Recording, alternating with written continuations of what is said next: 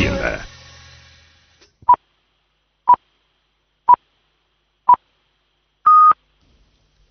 Son las 10 de las 9 en las Islas Canarias. Radio Intereconomía. Boletín informativo. Hoy de nuevo los inversores siguen muy pendientes del conflicto en Oriente Próximo y sus consecuencias. Las tensiones entre Irán y Estados Unidos pasan factura a los mercados. El IBEX 35, tras perder ayer los 9.600 puntos en su tercera sesión a la baja, repite descensos a esta hora el selectivo nacional retrocede medio punto porcentual, cotiza en los 9.531 puntos. Dentro del IBEX 35 a esta hora solamente un valor en positivo, Acerinox, que avanza un 0,16 mientras que en la parte baja de la tabla encontramos a la papelera ENCE como el valor peor parado a esta hora. Se deja un 1,77%. También descensos en el resto de parques del viejo continente. Se libra el FT100 de Londres, que avanza un 0,24, 7.622 puntos. En París, el K40 se deja un 0,55. El DAX de Frankfurt pierde un 0,59 y el MIFT en la bolsa de Milán retrocede un 0,45. Por su parte, el Eurostock 50, la media de los mercados, cotiza hasta ahora en los 3.738 puntos, un retroceso del 0,55%.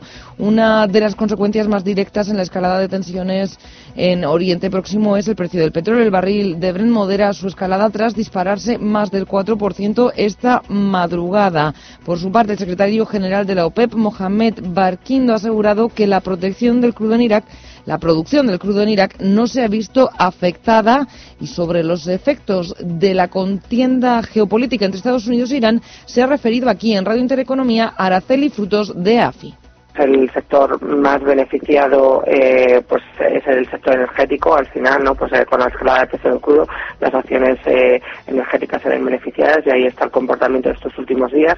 Y luego por el lado negativo pues bueno en, el tema económico no que se produzca un aumento de, de la inflación en la economía y eso en distintas áreas pues que conlleve que no se eh, produzca un crecimiento eh, económico, o sea, que no se llevemos a una eh, posible estanflación. A esta hora el barril de Bren, el precio del barril, el referente aquí en Europa, se sitúa en los 68 dólares con 61 centavos. Y también por los micrófonos de Capital Intereconomía ha estado Juan Carlos Ureta, el presidente de Renta 4 Banco, para presentar las previsiones de la entidad de cara a este año 2020. Esperan que los bancos centrales sigan aplicando políticas monetarias acomodaticias como ya se hizo el pasado año, unos estímulos que han permitido, ha dicho, mandar un mensaje de calma a los mercados, aunque como contrapartida han provocado que tengamos activos más caros y con más riesgo. También alertaba de las dificultades de llevar a cabo reformas en nuestro país, tanto por el escenario político actual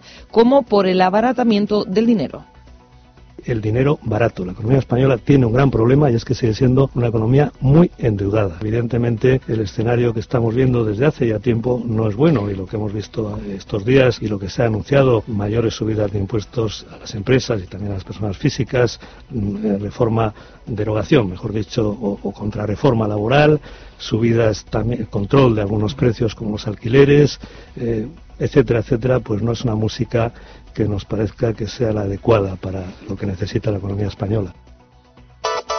Otras noticias. Y dentro de una hora Pedro Sánchez prometerá su cargo como presidente del gobierno ante el rey en un acto en el Palacio de la Zarzuela. Y hace tan solo unos minutos la que previsiblemente va a repetir como vicepresidenta, aunque en este caso con una vicepresidencia compartida, Carmen Calvo defendía que el Ejecutivo estará cuatro años en vigor para afrontar los nuevos retos que debe afrontar nuestro país. España necesita cuatro años por fin. La crisis económica ha tapado problemas importantes que hay que afrontar de fondo en este país, porque ya venían de atrás. Mire, el problema territorial de este país hay que afrontarlo. La financiación de las comunidades autónomas hay que afrontarla. La transición de toda nuestra economía para cumplir los retos de la emergencia climática que estamos viviendo en un país como el nuestro es absolutamente ineludible. Y el líder de la oposición, Pablo Casado, en la COPE ha vuelto a afear los apoyos recabados por Pedro Sánchez para sacar adelante la investidura y alertaba de las consecuencias económicas del futuro gobierno de coalición. Nosotros vamos a intentar que esas medidas malas, como la reforma laboral que quieren derogar, como la subida de impuestos, no cuenten con los votos necesarios. Ellos no han apostado todavía eh, todo lo que necesitan. no, tienen los votos para aprobar los presupuestos. Ya veremos si tienen los votos para hacerlo. Así que nosotros estaremos intentando que eso no suceda. Y desde el exterior varios asuntos. Aumenta la tensión en Oriente Próximo esta madrugada. Irán, Irán realizaba un ataque con misiles contra dos bases aéreas en Irak, donde están desplegadas tropas estadounidenses. Es la respuesta iraní tras el asesinato del comandante Soleimani, que viene acompañada de una amenaza del jefe del Estado Mayor de las Fuerzas Armadas, que ha advertido a Estados Unidos de que si efectúa alguna acción de represalia por este ataque, la respuesta será más fuerte y aplastante. Y un último apunte, también hoy el primer ministro británico Boris Johnson se va a reunir en Londres con la presidenta de la Comisión Europea, con Ursula von der Leyen, y lo hará por primera vez desde que tomaron posesión ambos de sus cargos. El Premier británico va a defender la necesidad de acordar un nuevo tratado comercial entre los bloques antes del 31 de diciembre. Y actualizamos la información en una hora, pero recuerden que pueden seguir informados en intereconomía.com.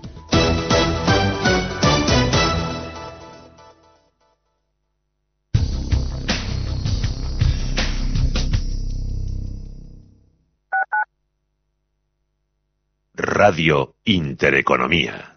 Radio Intereconomía es la mejor plataforma para dar a conocer, relanzar y poner voz a su empresa. Nuestro equipo comercial le asesora para conseguir sus objetivos. Contacte con nosotros. Teléfono 91 999 2121 y en el mail comercial arroba intereconomía.com. Radio Intereconomía, la radio de las empresas. Oliver y Alcázar, especialistas en implantología de carga inmediata, trae a España los implantes corticales, indicados para pacientes con reabsorciones extremas de hueso, sin necesidad de injertos óseos, prótesis definitiva en menos de un mes y al mismo precio que los implantes tradicionales. Confíe en Oliver y Alcázar y vuelva a sonreír. Primera consulta gratuita en el 91 564 6686 o en oliverialcázar.com. Descarga la aplicación de Radio Intereconomía. Nos podrás escuchar en cualquier sitio. La forma más fácil de sintonizar con la mejor y más completa información económica. Radio Intereconomía en las plataformas Android e iOS. Emisión en directo, noticias, podcast. Descarga nuestra aplicación. Radio Intereconomía. Di que nos escuchas. A las 7, madrugamos con Susana Criado y Capital Intereconomía. A media sesión, a las 12, con Rafa Jiménez. Finanzas, seguridad, emprendimiento, a las 2. Fernando La Tienda trata el cierre de mercados desde las 3, para que Gemma González haga una visión global de la jornada a las 7 de la tarde. A las 9, a fondo, nos conduce a la reflexión con José María Francas. Una programación especializada, seria y completa para una audiencia experta. Radio Intereconomía. Nueva época. Nueva etapa. Nuevas expectativas, con 25 años de experiencia.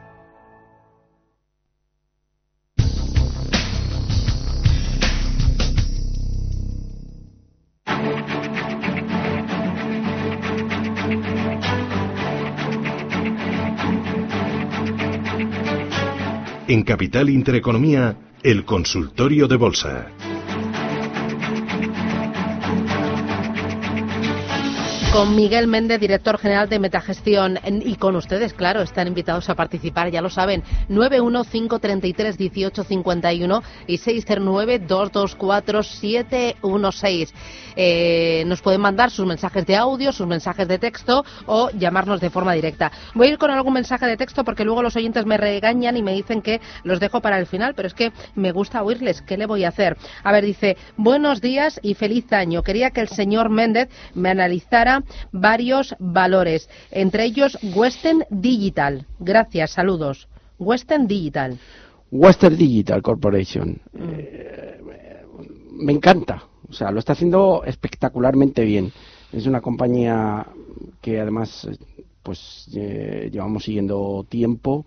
Eh, está cotizando ahora mismo en niveles de 67,66 dólares es una compañía del sector, al final es una compañía tecnológica, pero con una alta capitalización eh, del sector datas, data devices, es decir, todos estos son servidores de datos, 20.000 millones de market cap, 10 de PER, eh, la rentabilidad es el año pasado un 75%, la beta es alta, es una compañía con alta volatilidad. Ojo porque ahora, por ejemplo, Western Digital publica resultados el 29 de enero, Susana, en breve empieza la campaña. Técnicamente ha logrado romper niveles de 65 dólares y está realizando el escape alcista que podría llevarla en torno de 78.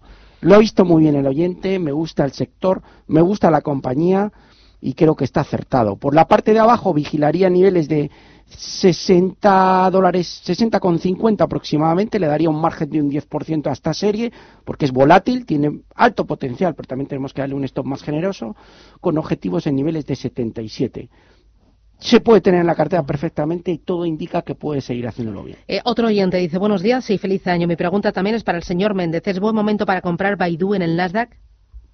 Lo está haciendo muy bien, ¿eh? Jo, cómo no sube el nivel de consultorio, esto me encanta lo está haciendo fenomenalmente bien en el último tramo. Es verdad que ha bajado de 280 a 100, pero está haciendo el giro. Es decir, 136,70 mm, la cotización, podría ir a buscar niveles de 155 por la parte de abajo, niveles de 119 podríamos plantear 120 el stop.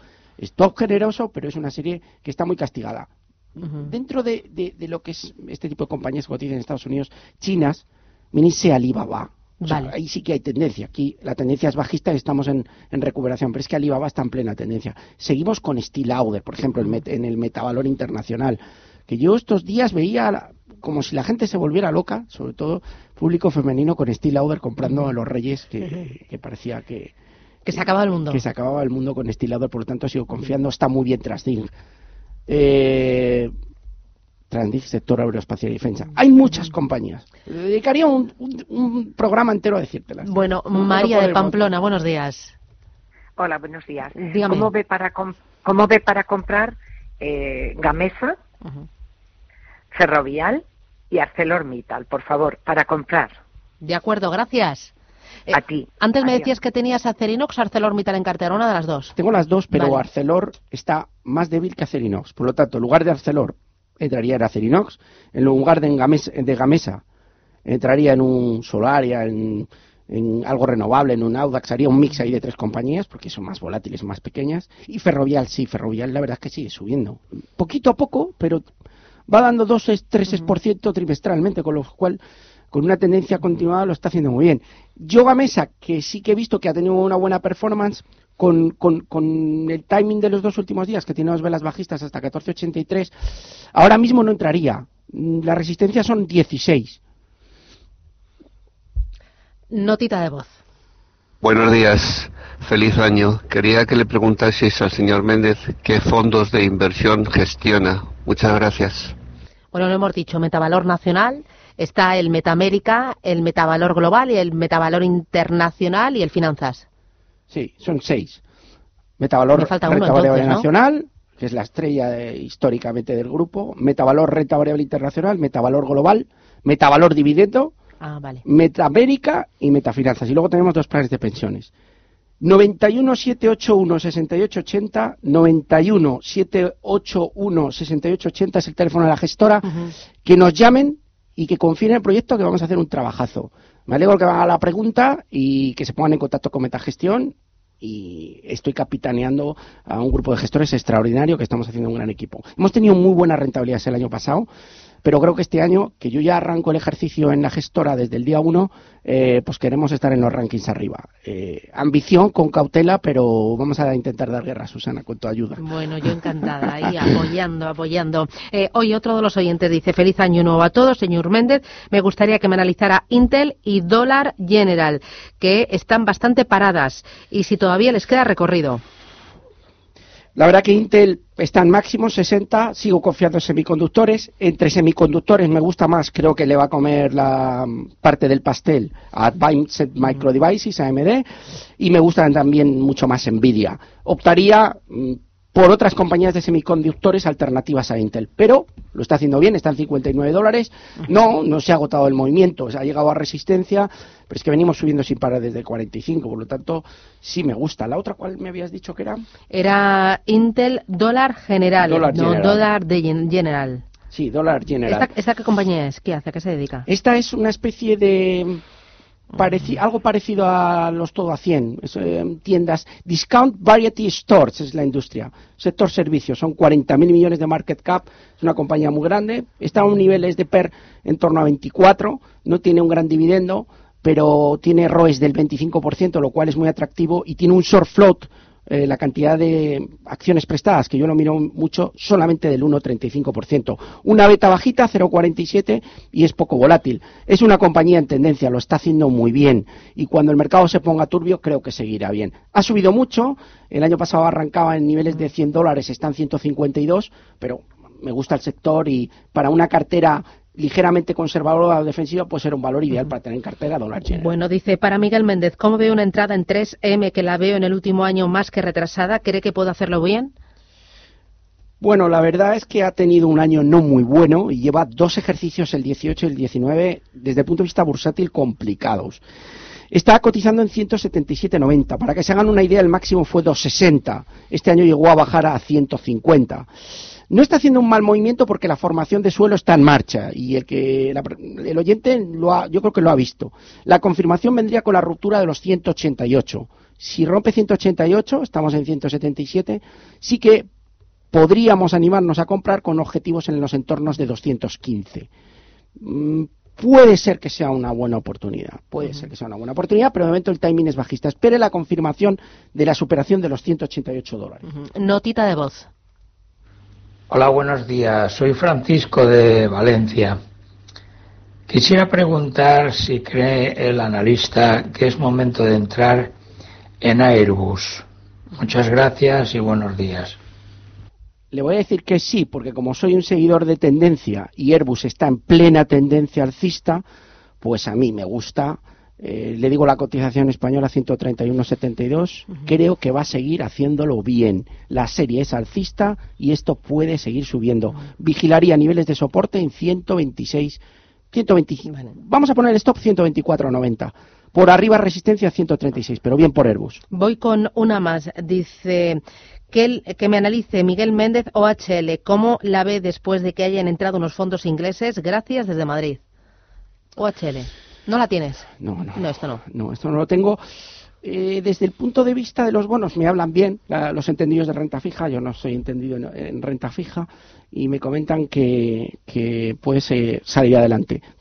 desde el punto de vista bursátil ahora mismo sigue dentro, inmersa dentro de su rango lateral, lateral entre 0,90 y 1,15, 1,20, estamos a 1,06. Yo mientras no rompa niveles de 1,20, 1,25 no, no veo proceso de reacción. Si eso ocurre, sí que va a dar una señal de entrada y el potencial es fuerte, pero sigue como todo el año 2019, en ese rango de 0,95-1,10 que no nos lleva a ningún sitio. De momento no hay proceso de reacción alcista en marcha. Y último mensaje de audio. Eh, buenos días, don Miguel. Quisiera saber si Ferrovial sigue con una tendencia alcista según demuestran las cotizaciones y también inmobiliaria colonial. Estoy con ganancias y quisiera preservarlas y que me diera una pincelada para entrar en ArcelorMittal si es el momento. Gracias, buenos días, Ana María desde Madrid. A ver, mm, me gusta más Ferrovial que Colonial ahora mismo Colonial lo ha hecho muy bien, 11.28, pero yo ahí sí que recogería a lo mejor quizá un poco el dinero. Eh, en el caso de Ferrovial podemos seguir en posición larga y creo que puede seguir subiendo y alcanzar niveles de 28 y medio. No deberíamos de cortar la, serie que está en proceso de reacción alcista. Muy bien. Pues eh, Miguel Méndez, Metagestión. Oye, recuérdame el teléfono, como le están diciendo por WhatsApp los oyentes. 91 781 6880 91 781 6880 que nos llamen y contraten. Estás al frente de Metagestión con un equipo eh, y al frente de seis eh, pedazos fondos eh, que bueno tienen todo el año por delante, ¿no? Para mm, bueno, pues es muy claro, los números cantan, Susana. si luego lo hago mal, se va a ver en los fondos, con lo cual le podrás sacar los colores. Oye, Miguel, gracias, que tengas un feliz día y hablamos la semana que viene. Cuídate, un abrazo. Adiós.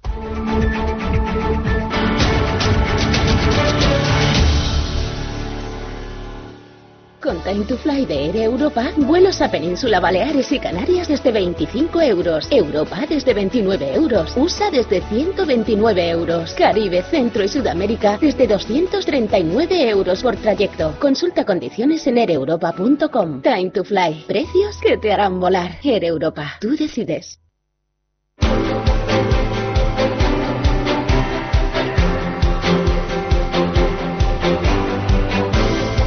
El foro de la inversión.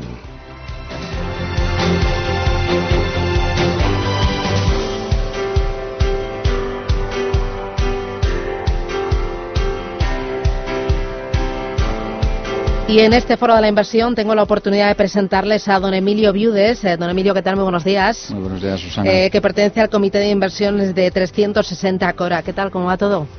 Pues todo muy bien, gracias a Dios, todo muy bien. Bueno, eh, Emilio está al frente de la gestión de ese comité de inversiones de Cora, de 360 Cora. Eh, hoy eh, vamos a hablar eh, eh, de estrategia de mercado, de cómo veis 2020 y luego vamos a hablar también de, eh, de 360 Cora para ver los últimos pasos que habéis hecho en 2019 y sobre todo cuáles son vuestros objetivos. Pero antes, en los mercados la verdad es que hemos arrancado este año buf, con bastante tensión por el lado del petróleo, por temas geopolíticos y con valoraciones elevadas. Eh, ¿Qué os preocupa? ¿Cómo lo veis? ¿Sois positivos con los activos de riesgo? En general te diría que sí, somos positivos con los activos de riesgo. Iría por partes. En renta fija, renta fija 2019 ha sido un año muy bueno en rentabilidades para la renta fija en todos sus segmentos. Han ayudado los- la evolución de los tipos de interés y sobre todo los diferenciales de crédito en todos los segmentos, tanto en mer- emergentes como en high yield, investment grade, subordinado financiero. Todo ha ayudado a que las rentabilidades de 2019 sean muy buenas. ¿Qué esperamos para 2020 en renta fija? Pues, eh, como todo el mundo, rentabilidades esperadas muy bajas. ¿Y vemos caídas? Potencialmente sí, caídas en renta fija prácticamente en cualquier escenario, tanto si hay un escenario de reactivación de la economía global, tanto como si hay un escenario de entrada en recesión. Entonces, renta, en renta fija prácticamente la recomendación es clara que es infraponderar en estos Infra- momentos. Todo tipo de renta fija, gobiernos, high yield, investment grade, emergente también. Sí, todo tipo de renta fija, emergente si quieres, eh, podría quedar un poco aparte. Eh, estamos recomendando a clientes fondos de inversión que tengan un vencimiento específico, que no te va a quitar la volatilidad de la renta fija, pero a cambio te va a dar un poco más de certidumbre de rentabilidad a vencimiento. Y siempre hay alguna oportunidad puntual, pero en general, como activo a invertir en renta fija es infraponderar. ¿Veis más oportunidades en la renta variable? En la renta variable, efectivamente. En renta variable, siempre que se cumplan dos condiciones, que es que los tipos de interés se mantengan bajos y que los bancos centrales continúen con sus políticas acomodaticias y expansivas, siempre que se cumplan esas dos condiciones, los recortes en las bolsas son para comprar. Todo recorte que haya, incluido pues los que puede haber esta- en los que está habiendo estos días con motivo de la tensión entre Estados Unidos e Irán, los recortes son para comprar. Y por otra parte, cuando hay un repunte significativo, también cubriríamos la cartera. O sea, las rentabilidades del año 2019 será difícil que las veamos otra vez en los años Bueno, es siguientes. que han sido extraordinarias. Dicho eso, esperamos dos años positivos de bolsas. Siempre que se cumplan esas dos condiciones que te decía en un principio, que los tipos de interés se mantengan bajos y que los bancos centrales continúen con su apoyo, esperamos no uno, sino dos años de rentabilidades positivas al menos en las ¿Más bolsas. positivos con bolsa americana que con bolsa europea o mejor carteras globales? Por regiones, eh, preferimos emergentes. Por valoración principalmente, por, porque ha subido menos en los últimos años y eh, por, por- por capacidad de crecimiento de esas economías. ¿no? En segundo lugar, preferimos Europa, pensando que los datos macro en, eh, en Alemania principalmente están haciendo suelo y que podemos ver un cierto repunte para los próximos meses. Y en último lugar Estados Unidos, pero sin dejarlo del lado de todo. O sea, en Estados Unidos siempre hay oportunidades puntuales, creemos que hay muchas empresas muy caras, pero siempre hay oportunidades puntuales. Y dentro de esta, esta, esta estrategia, España, ¿qué pinta? ¿Cuánto peso la, bol- Mm. la bolsa o las compañías españolas? La verdad es que nosotros estamos bastante infraponderados en España prácticamente de siempre. ¿no? Nosotros invertimos más en índices que en valores. Nuestro índice de referencia es el Eurostox 50, más en bolsa europea. Y en España, pues también invertimos una parte, pero te diría que a día de hoy no pesa más del 5 7% como mucho en las carteras. Y te digo que en la reunión que tuvimos ahí en el Comité de Inversiones incluso decidimos cubrir esa parte, ¿no? un poco por incertidumbres eh, políticas y, por convicción. ¿no? En este entorno de bajos tipos de interés, de, de dificultad, eh, o sea, de muy gestión activa y de dificultad para conseguir rentabilidades, eh, entre los proyectos y objetivos de, de vuestra firma está el lanzar un fondo alternativo, el buscar rentabilidad más allá de los activos tradicionales. ¿En qué estamos? Vale, eso es un objetivo que tenemos de lanzamiento de un fondo a medio plazo. Como has mencionado antes, el año 2019 ha sido muy importante para nosotros. Hemos transformado la EAFI en gestora y en este momento a corto plazo nosotros somos de dar pasos poquito a poco. Primero ponemos un pie, cuando lo tenemos bien asentado damos el siguiente paso y a corto plazo vamos a poner en marcha todo lo que nos hemos comprometido con la CNMV en cuanto a eh, gestión discrecional de carteras, eh, recepción y transmisión de órdenes, pasar de las SICAPs que asesoramos a gestionar dichas SICAPs y a medio plazo sí que es verdad que tenemos la intención de lanzar un fondo de inversión alternativa eh, market neutral, llamémoslo así, ¿no? que está basado un poco en trading basado en un modelo matemático eh, sobre índices, sobre futuros de índices exactamente, con un objetivo de rentabilidad bajito y con un nivel de volatilidad bajito, intentando que el ratio de Sharp sea pues, eh, lo más alto posible por encima de uno. Entre los objetivos, además de lanzar ese fondo, es seguir captando patrimonio. A día de hoy, ¿os movéis en torno a los mil millones? En torno a los mil millones. ¿Y el objetivo son 1.500? El objetivo 1.500, efectivamente. No es un plan a tres años que tengamos que cumplir, pero sí, el objetivo es seguir creciendo. uno de los grandes motivos por los cuales transformamos la EFI en gestoras para ampliar la gama de servicios que podemos ofrecer a nuestros clientes actuales y a nuestros potenciales clientes, de tal manera que podamos seguir con el crecimiento que hemos tenido en estos últimos años. Entonces, de 1.000 a 1.500, pues no sabría decirte, pues, ¿es, posible en tres años? Posible sí que es, sí. Entre esos clientes, ¿cuál es el perfil? Porque tenéis mucha empresa familiar tenemos mucha empresa familiar. Vamos a ver. Nosotros, después de 10 años como EAFI, eh, a finales de 2019, tenemos 600 clientes, 500 grupos familiares. La mayoría eh, son eh, clientes particulares y el volumen asesorado, como has dicho antes, situado en torno a mil, está por encima, pero en torno a mil millones de euros. Con lo cual te da un poco que la media, mediana, pues nuestro cliente estándar es un cliente de un patrimonio cercano a un millón y medio de euros aproximadamente. Tenemos por arriba y tenemos por abajo. Dentro de esos 600 clientes asesoramos 11 SICAPs, dos planes de pensiones, un fondo de capital riesgo. Todo eso te da, pues. Eh, el, volumen general para llegar a los mil millones de, volumen asesorado. Y para alcanzar esos 1.500 en tres años, también entre los objetivos que tenéis y los proyectos que tenéis en marcha es incorporar agentes. Incorporar agentes no es una prioridad, la verdad. O sea, sí que es verdad que tenemos o tendremos en el futuro algún agente, pero no es nuestra prioridad. Nuestra mm, forma de llegar es, como te decía antes, ofreciendo nuevos servicios, pasando de asesorar las ICAPs a gestionarlas, captar nuevos clientes, por supuesto, incorporar más que agente nuevas personas, nuevos trabajadores en, en la empresa. Agentes no, entonces. Pocos. Vale. O sea, así que alguno tendremos, como te digo, pero no es nuestro negocio principal el, captar agentes. ¿no? no es nuestra fórmula de crecimiento.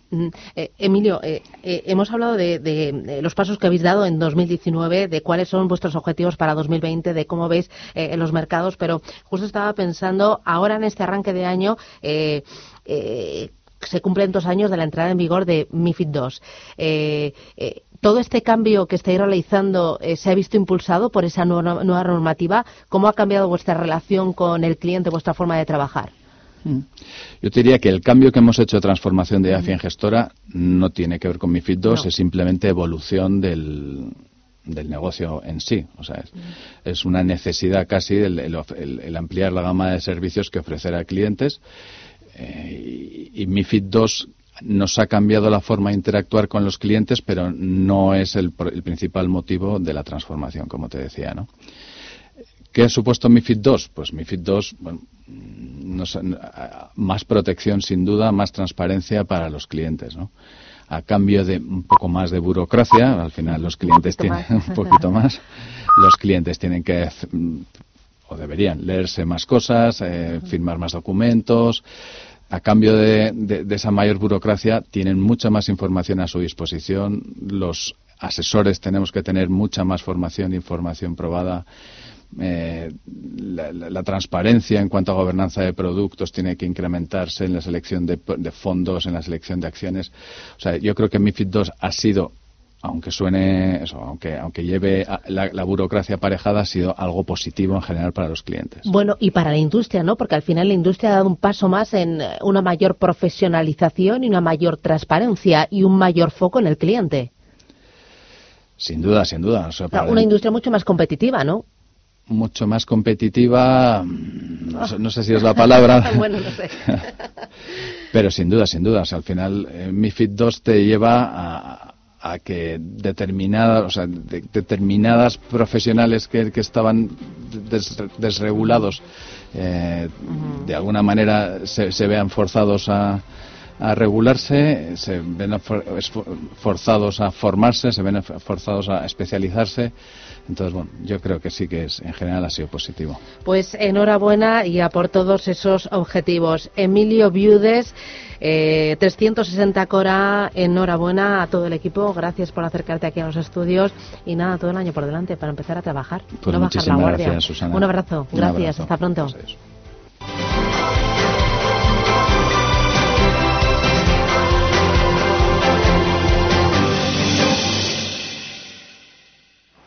Tranquilidad es el sonido del mar. Tranquilidad es invertir al tiempo que ahorras, diversificas y proteges tu inversión. Tranquilidad es invertir en oro con Degusa. Infórmate en el 9119 82900. Degusa Oro es tranquilidad. Con Time to Fly de Air Europa, vuelos a Península Baleares y Canarias desde 25 euros. Europa desde 29 euros. USA desde 129 euros. Caribe, Centro y Sudamérica desde 239 euros por trayecto. Consulta condiciones en aereuropa.com. Time to Fly. Precios que te harán volar. Air Europa. Tú decides. Mercado de divisas. La actualidad del euro, el dólar, la libra y todo el mercado forex. Un programa presentado por Raúl Castillo. Elige tu propio camino en el mundo de la inversión. Mercado de divisas. Los miércoles de 2 a 3 de la tarde en Radio Intereconomía. Radio Intereconomía. Nueva época. Misma filosofía. Ofrecer la mejor y más precisa información económica.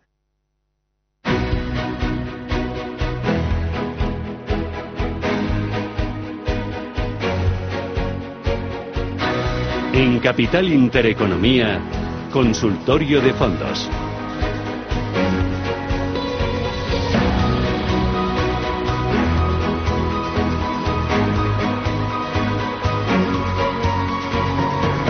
Bueno, Vicente, ¿te puedes creer que yo la dieta la empecé en el día de ayer y hoy ya tengo elementos que me invitan a saltármela? Me acaba de llegar en dos horas eh, dos roscones. Esto no puede ser. Pues Así que los he mandado directamente a la redacción y he dicho, no lo quiero ver. En cuanto yo salga, por favor, eh, compañeros. Ser solidarios conmigo y comeros todos los roscones, los dos enteritos, que no quede ni una amiga. Es que estoy. Tú me, decías que ya lo llevas incorporado. No, yo lo llevo incorporado. he, cogido la buena costumbre de tener un flotador en verano y un roscón en, eh, después de Navidades. Que es una cosa maravillosa, con su nata, con su trufa, con todas las cositas ricas de polvorones, lo que quieras. O sea, aquí dentro está todo. Me encanta, así que tú flotador en verano y roscón en invierno. Y roscón en invierno, claro que sí. Pero ya te digo, ¿eh? O sea, con todos los extras. Llevo hasta, hasta el ABA este que te toca pagar.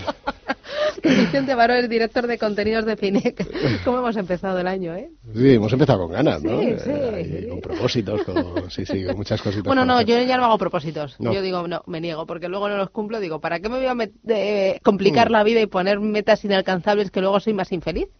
Sí, yo, yo he empezado el año un poco zumbado, debo decir, sí. yo ralentizada, o sea, ¿Ah, todavía no me centró, no me centró. Ya, bueno. Sí, a mí... zumbado por qué? No, quiero decir que he empezado a leerme cosas, quiero organizarme mejor el día, quiero organizarme mejor la semana y, y, cambiar un poco hábitos. Entonces, como me pasa como a ti, que nunca los cumplo, me he hecho propósito de hacerlo, pero además de contarlo. Entonces, todavía estoy pensando cómo, si con un blog, si con vídeo, pero contar mi desastre en la organización o mi éxito, si lo consigo, si lo consigo alcanzar. Pero en ello estamos, ¿eh? te vas a torturar si no lo consigues. Estoy dando una chapa a mi mujer que no. O sea, no, yo hago cuando, por la mañana, cuando me pongo a dieta. Que digo, se lo cuento así a todo el mundo para obligarme a no saltarme la dieta, porque luego tengo una responsabilidad, no decir, oye, que estoy a plan, pero ponme un bollito en el desayuno. Pero luego no, no lo cumplo. Digo, es que hoy ha sido hoy y me lo merezco. Mm, hoy porque yo lo valgo. Hoy he tenido un día muy duro. sí, bueno, eh, yo creo que hay que ser indulgente pero es verdad que cuando te metes en una de estas tienes que eh, hacer algunas cosas radicalmente, ¿no? Eh, es decir, oye, si, si es... O sea, ni uno. O sea, yo tengo comprobado, por ejemplo... Yo Los Juegos del Hambre. Exacto.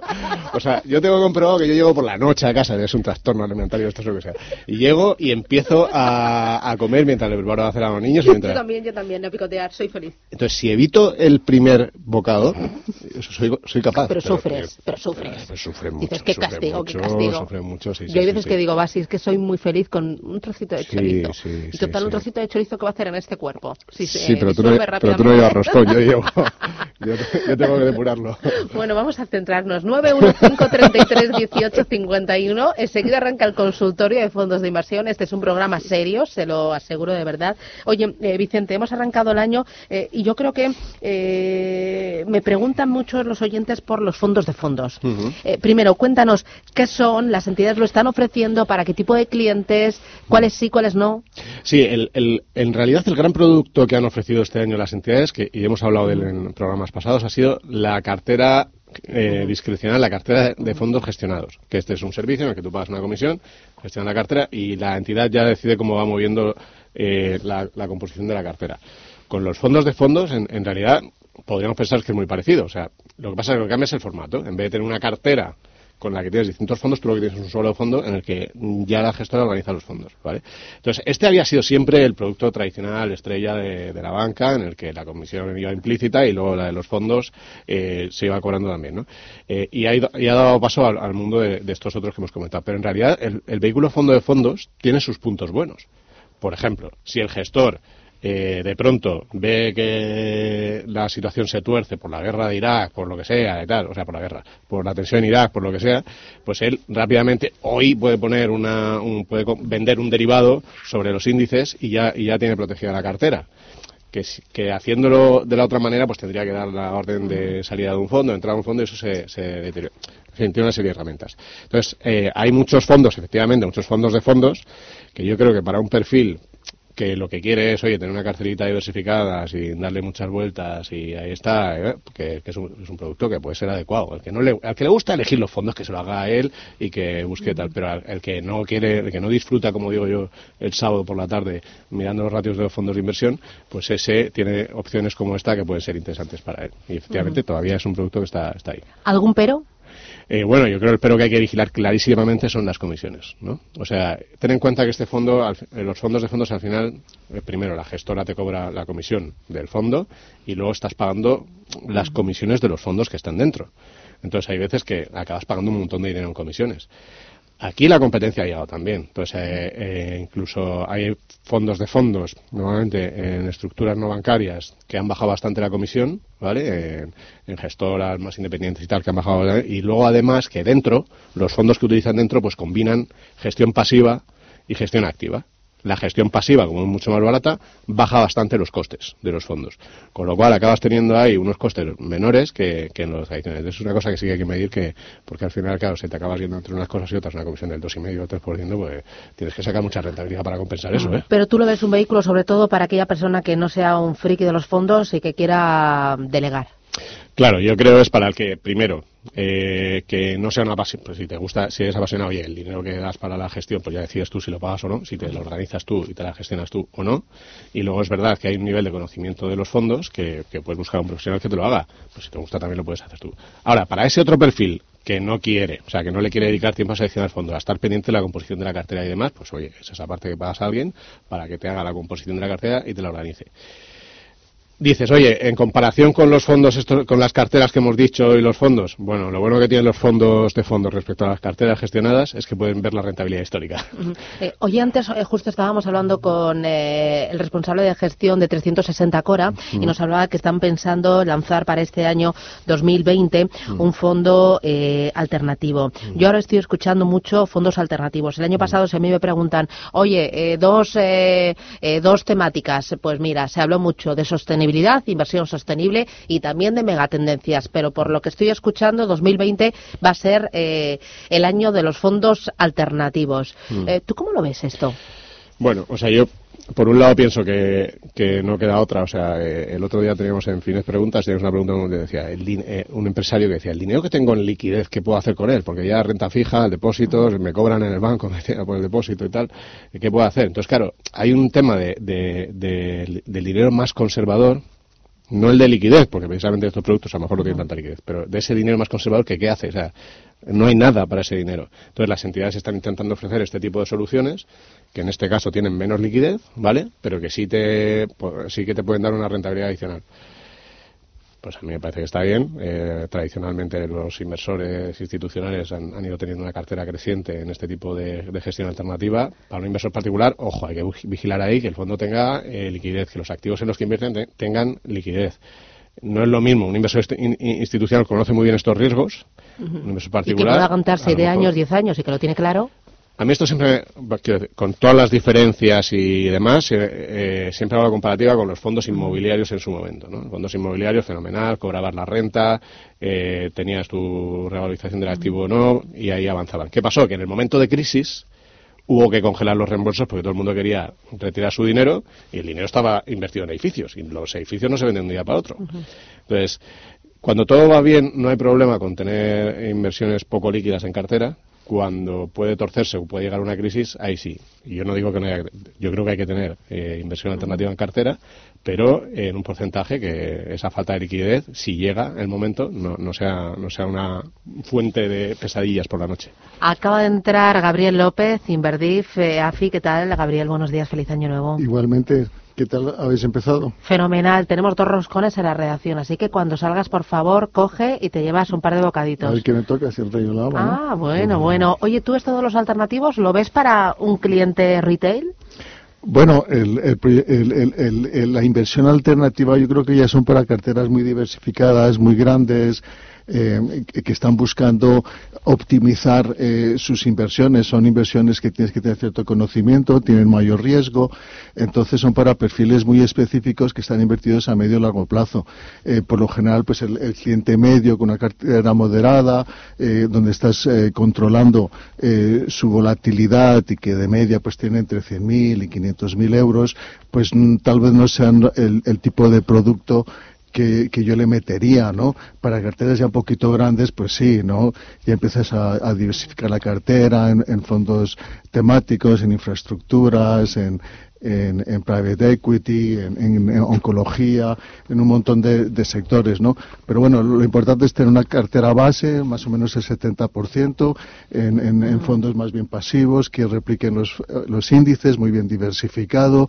Eh, yo ahora estoy subiendo un poco en, Europa porque hay más visibilidad, pero es que siempre empezamos el año diciendo una cosa y al final siempre termina el año de otra forma, ¿no? Eh, empezamos el año pasado eh, con la corrección tan tremenda, hablando de recesión. Eh, ahora, pues este año yo creo que la clave va a ser Estados Unidos. Gracias al presidente Trump, pues se bajaron los impuestos de forma dramática en Estados Unidos, subieron los beneficios por acción de una forma un poquito artificial, pero los beneficios por acción es lo más importante a la hora de invertir en los mercados y ese, ese crecimiento en los beneficios por acción que tú estás invirtiendo, ¿no? Entonces, la pregunta es, ¿hay crecimiento por encima de la media en esos beneficios por acción? Si los hay, en Estados Unidos, en Europa y, en, y sobre todo en los mercados emergentes es donde hay que invertir. Mm, bueno, sí, yo, vamos, eh, lo que estamos viendo un poco es mucha gente haciendo un movimiento en ese sentido, ¿no? que el recorrido del mercado americano que ha sido muy, bueno, aunque sea solo para tener un poco más de exposición a otros mercados que no han ido tan bien eh, a Europa, ¿no?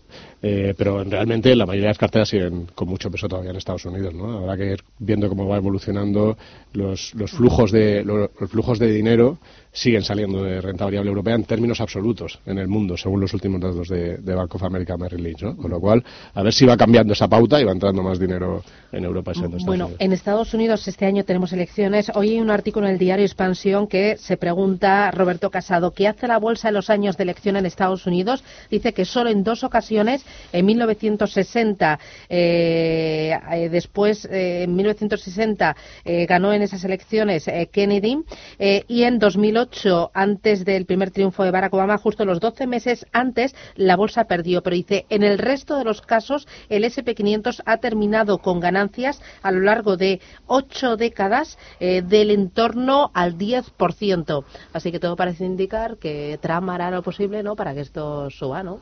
y que nos espera un buen año.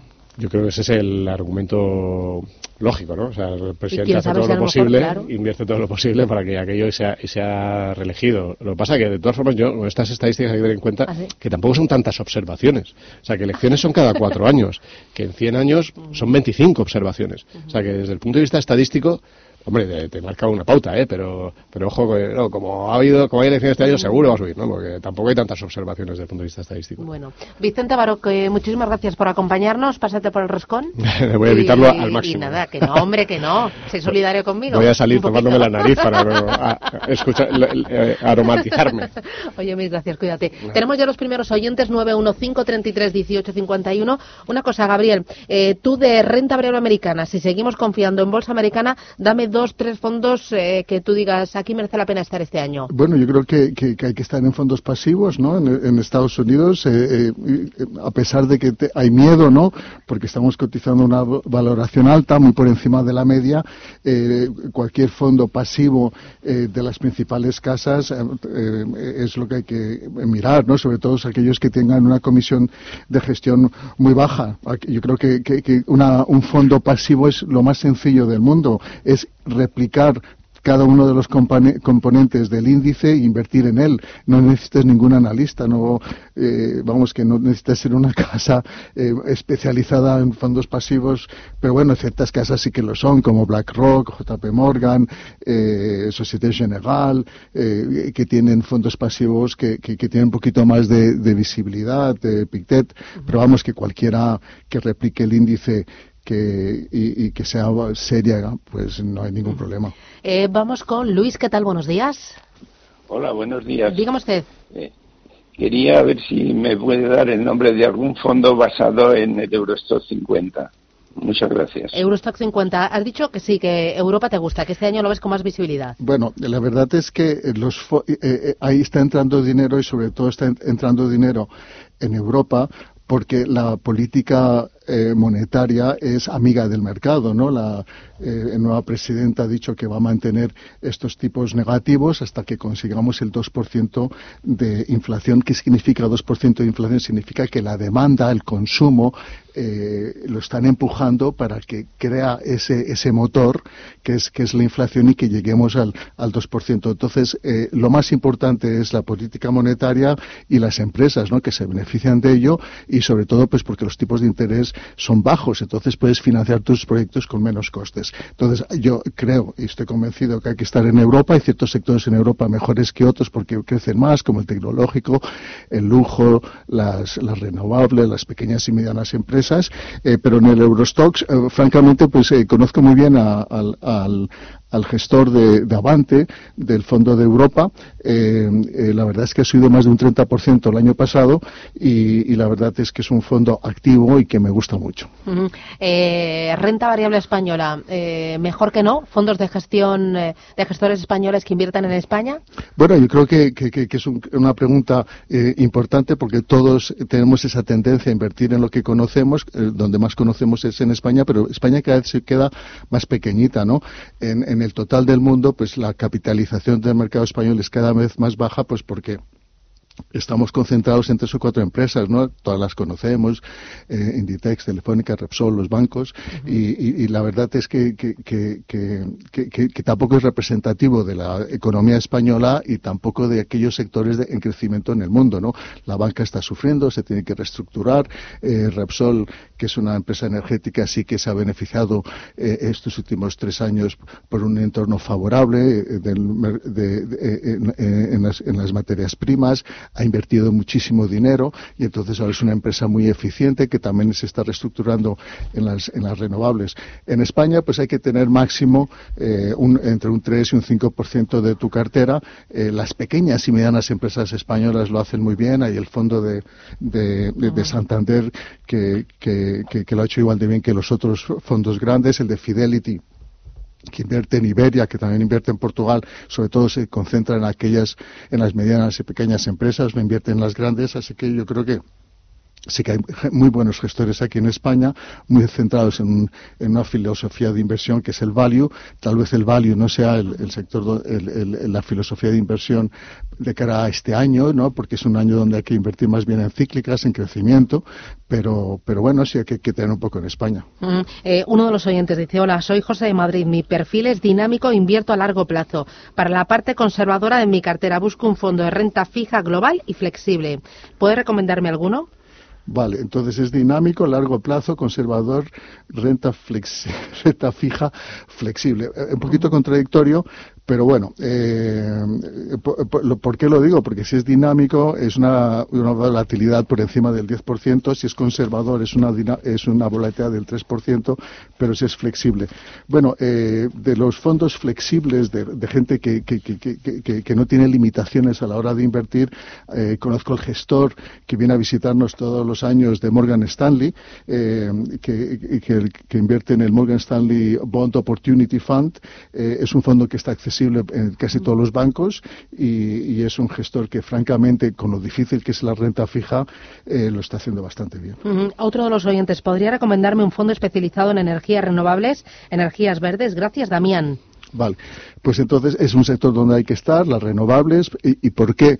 Pues porque eh, el, gobierno, sobre todo en Europa, eh, más o menos garantiza el precio de compra de la electricidad y cada vez se produce electricidad a precios más baratos porque ya no es ese entorno regulatorio en que había subvenciones en los sectores de las renovables, sino que ya eh, la fotovoltaica y la eólica producen eh, electricidad a un precio mucho menor que el precio de compra. Entonces, es un sector donde hay que estar, aparte de, que toda la tendencia es, eh, es esta sostenibilidad, invertir en, renovables. Pictet tiene un, un, fondo que me gusta mucho que se llama Clean Energy, ¿no? que invierte no solo en las empresas, empresas eh, sensibles, sino todas las que ofrecen servicios a estas empresas que se quieren reestructurar y ser más verdes. Eh, también eh, Nordea, ¿no? Es una casa con una gran trayectoria en temas de energías renovables. Y bueno, también eh, Amundi, estoy pensando, ¿no? Que tiene recientemente, el año pasado, estuvo empujando bastante uno relacionado con el cambio climático, medio ambiente y cosas así, ¿no? Sí, la verdad es que se me, se, me, ha venido a la cabeza el de Pictet, pues porque lo tengo en una cartera y me lo ha hecho bastante bien, pero Nordea eh, eh, tiene una trayectoria, trayectoria de, ser muy sensible a todo lo que es invertir en empresas muy sensibles en, renovables. Eh, Rubeco también tiene un fondo muy bueno, el de Amundi no lo conozco también, pero sí que tengo clientes invertidos en el de Rubeco y en el de Pictet. María, ¿qué tal? Buenos días. Hola, buenos días. feliz año para, para todos. Gracias. ¿De dónde llama María? De Madrid. Vale, dígame. Bueno, pues quería preguntarle al experto en fondos cuál es su opinión sobre los fondos de dividendos. Y si cree que bueno pues que es una buena opción para tener algún ingreso pues eh, mensualmente eh, que me dijera de alguno que dé dividendos mensual o trimestral que le parezca, que parezca bien. Muy, y nada más, muchísimas pues gracias. muy amable. Hay, hay mucho ahorrador que lo sustituye, ¿no? Que es como su recambio al depósito tradicional, ¿no? Porque quiere cobrar unas rentas eh, cada X tiempo. ¿A ti te parecen bien? ¿Te gustan? Yo creo que es una, una excelente inversión. ¿Por qué? Porque las empresas que consistentemente distribuyen dividendos son buenas empresas, bien gestionadas, grandes empresas que, tienen mucho talento y que saben renovarse, ¿no? Porque ninguna empresa sigue siendo la misma después de, un ciclo de siete años, de diez años. Entonces hay que estar constantemente renovándose. En Estados Unidos se llaman, hay unas empresas que se llaman las aristocráticas, hay muy poquitas, solo 25, pero que consistentemente te distribuyen dividendos. Entonces el dividendo en el largo plazo es una excelente inversión porque más o menos siempre recibes ese dividendo anual. Aquí en Europa las empresas europeas son muy generosas y su rentabilidad por dividendo es superior a la de Estados Unidos y, la asiática. En Estados Unidos y en Asia más o menos la rentabilidad por dividendo es entre alrededor del 2% y aquí en Europa francamente somos muy generosos y alrededor del 3 al 4%. Entonces invertir en, es, es, es una inversión segura porque estás invirtiendo en grandes empresas y evidentemente hay empresas que son muy generosas y que no están bien gestionadas, por eso está eh, una, por eso hay que invertir en un fondo bien gestionado con un buen gestor que sabe escoger estas empresas. Hay un gestor muy bueno que, que es de DVS, que, que, hay un fondo que se llama Top Dividend. Eh, es, es, un fondo alemán, gestor alemán, gente muy seria. Los alemanes son muy sensibles a los dividendos y, y es un fondo que yo tengo a mis clientes invertido en él. Última llamada, Javier. Buenos días. Hola, buenos días. Mira, a ver, rápido. Yo quería, quería hacer un pequeño cambio, un pequeño retoque eh, tengo el fondo de Odo, eh, Avenir Euro, y entonces quería hacer un cambio o traspasarlo al, Fidelity, Fidelity European Grom, eh, no, es el Fidelity European Dynamic Grom. Es de Europa también. A ver si, a ver qué le parece el, traspaso. Muy bien. Gracias, muy amable. Francamente, los dos fondos son muy buenos. el primero eh, tiene mucha solera, invierte en pequeñas y medianas empresas y es más o menos ahí el sector donde yo creo que hay más oportunidad. Europa todavía no ha tocado máximos históricos como, como Estados Unidos, estamos cerca, estoy convencido que, que, Europa va a tocar otra vez los máximos históricos, así que es una buena una idea estar invertido en Europa. El, European Growth yo lo tengo también para mis clientes, eh, también tengo el, primero. Eh, los dos son muy buenos fondos, eh, conozco los gestores, son gente muy seria que conocen mejor España que los propios españoles y así sucede en todos los países francamente eh, se compaginan en realidad, eh, pero son muy buenas inversiones. Bueno, has visto qué nivel tienen los oyentes, ¿eh? Bueno, yo creo que, que, que, es importante, yo creo que, lo más importante es estar en buenas manos, ¿no? Es como ir a un buen médico, tienes confianza en él y te dicen eh, y, tienes que tener confianza, ¿no? Porque es el experto y, en los fondos pues tienes a un gestor, un profesional que trabaja en una casa que se ocupa de invertir los ahorros de los demás y tú estás aquí pues para asesorar, para dar tranquilidad. Hoy he llegado tarde porque tengo un cliente que, me ha tenido 10 minutos hablando sobre la guerra de, de Irak. Entonces, ¿qué pasa con estas guerras? No pasa nada absolutamente porque siempre es una oportunidad de compra porque en el largo plazo el mercado vuelve a su que me voy, Que me voy. Gabriel López, director general de Inverdif, asesor EAFI. Muchísimas gracias por acercarte, que vaya todo muy bien y te veo en unos días. Gracias, un abrazo. Adiós.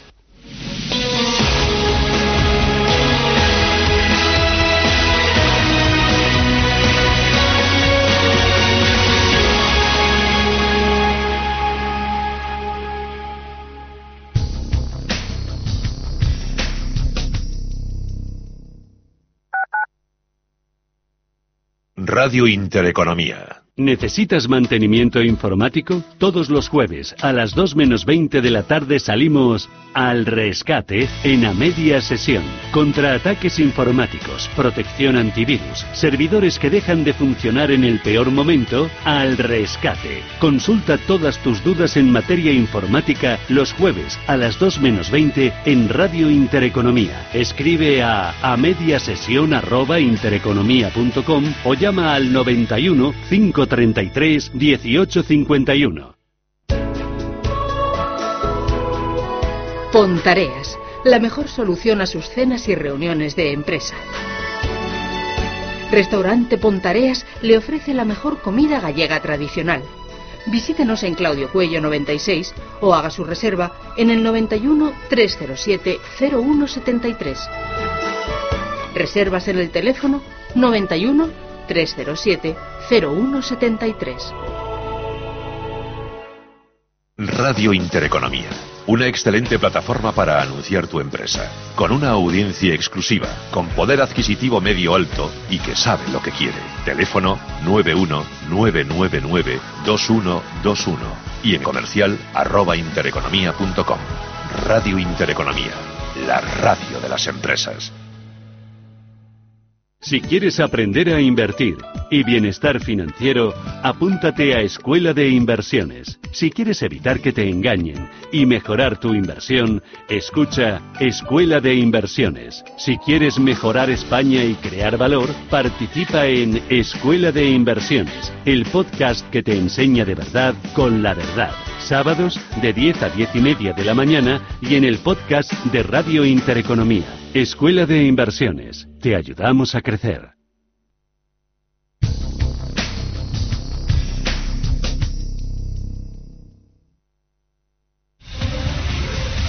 Radio Intereconomía comienza una nueva época tras 25 años de experiencia. Te invitamos a seguirnos. Una programación especializada, seria y completa para una audiencia experta.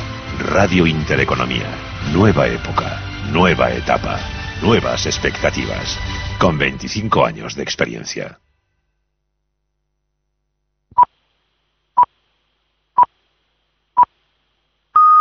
Son las 11 las 10 en las Islas Canarias. Radio Intereconomía. Boletín informativo. Y arrancamos las noticias con la última hora sobre las tensiones geopolíticas entre Estados Unidos e Irán y las reacciones de los líderes de ambas potencias tras los bombardeos que han tenido lugar esta madrugada. El líder supremo de Irán, Ali Khamenei, cree que el ataque no es suficiente venganza y apuesta por expulsar a las tropas estadounidenses de Oriente Medio. En paralelo, Donald Trump, el presidente de Estados Unidos, que comparecerá en unas horas, aseguraba desde Twitter que están evaluando el balance de heridos y daños, pero que de momento, dice literalmente, todo está muy bien y reivindica el suyo como el ejército más poderoso del mundo.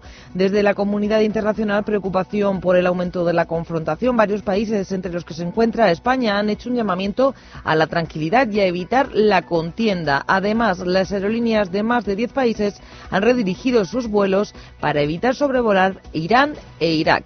Las tensiones en el Golfo Pérsico marcan el rumbo hoy de los mercados. Antonio Cortina, director adjunto del Servicio de Estudios del Banco Santander la incertidumbre que marca eh, el enfrentamiento entre Irán y Estados Unidos es lo que va a marcar las bolsas en estos días, ¿no? Y hay una enorme duda sobre cuál va a ser el, alcance de, este conflicto y eso va a marcar las bolsas en estos días. Eso se produce en un contexto en el que el, resto de variables, en general, por lo menos en Estados Unidos y Europa, era claramente positivo. ¿no? Y en este punto miramos a los mercados para ver la reacción de las bolsas a la contienda en el Golfo Pérsico. Comenzamos en el mercado de commodities para comprobar cómo se sitúa el barril de Bren después de que esta madrugada sobrepasará el crecimiento del 4%. A esta hora cotiza el barril referente en Europa en los 68 dólares con 69 centavos. Vamos a mirar ahora las bolsas en el viejo continente. Aquí en España el IBEX 35 cotiza en los 9.539 puntos, un retroceso del 0,42%. Todas las bolsas en Europa se tiñen de rojo. En París retrocede el CAC 40 un 0,39, pierde el FT100 de Londres un 0,20%. El MIFT la bolsa de Milán se deja un 0,40. El DAX se trae Frankfurt pierde un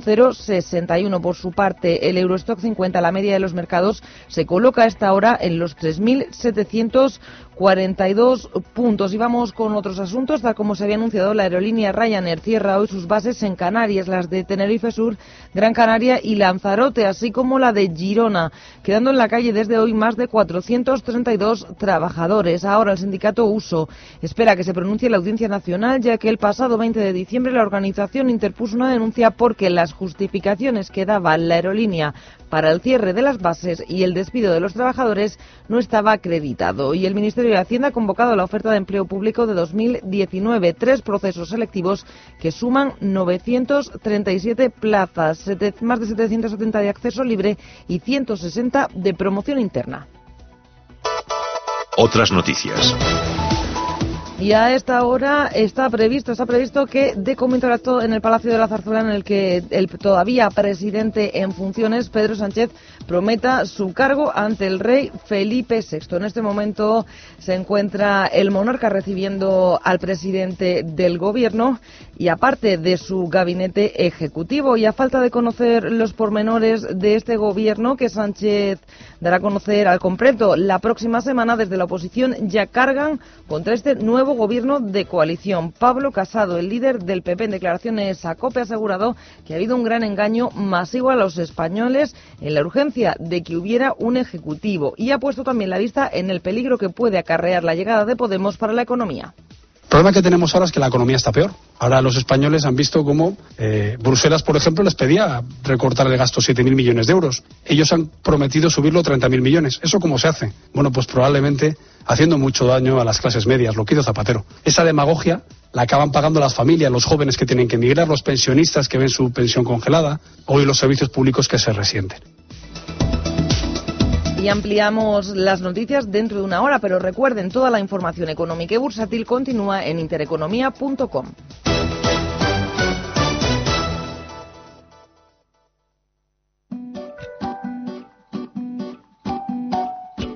Este 2020 está lleno de nuevos propósitos que alcanzar. ¿Tienes ya tu lista de objetivos? Pues vamos a darte ideas con las rebajas del corte inglés. Este año comienza pisando fuerte. ¿Y cómo? Pues con los mejores zapatos, el complemento que siempre te acompaña en todos tus planes, con descuentazos en las mejores marcas. Tienes una gran selección de Gloria Ortiz, Fórmula Joven y brotes al 50%. Complementa tu look con Geos, Wonder y Callaghan's al 30% y sal a disfrutar del nuevo año con más ganas que nunca. Y si lo que quieres es ir cómoda, aprovecha un 30% de descuento en una selección de zapatos de Sketcher. Todo para ayudarte con tus propósitos del nuevo año, sean cuales sean, solo del 7 de enero al 29 de febrero. Con las rebajas del corte inglés este año, sé que sí. Con los planes de pensiones Santander te ayudamos a construir el futuro que deseas mientras consigues grandes ventajas. Porque ahora, si nos traes tu plan de pensiones, te damos hasta un 4% de bonificación. Consulta condiciones en bancosantander.es o en tu oficina más cercana. Planes de pensiones Santander, tu presente y tu futuro en perfecta armonía. Intereconomía clásica. Música clásica en Radio Intereconomía. Todos los sábados y domingos, de 4 a 8 de la tarde, disfruta de la mejor música clásica en la radio.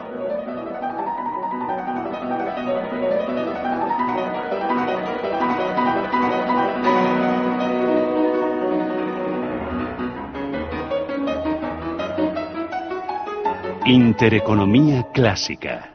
La música.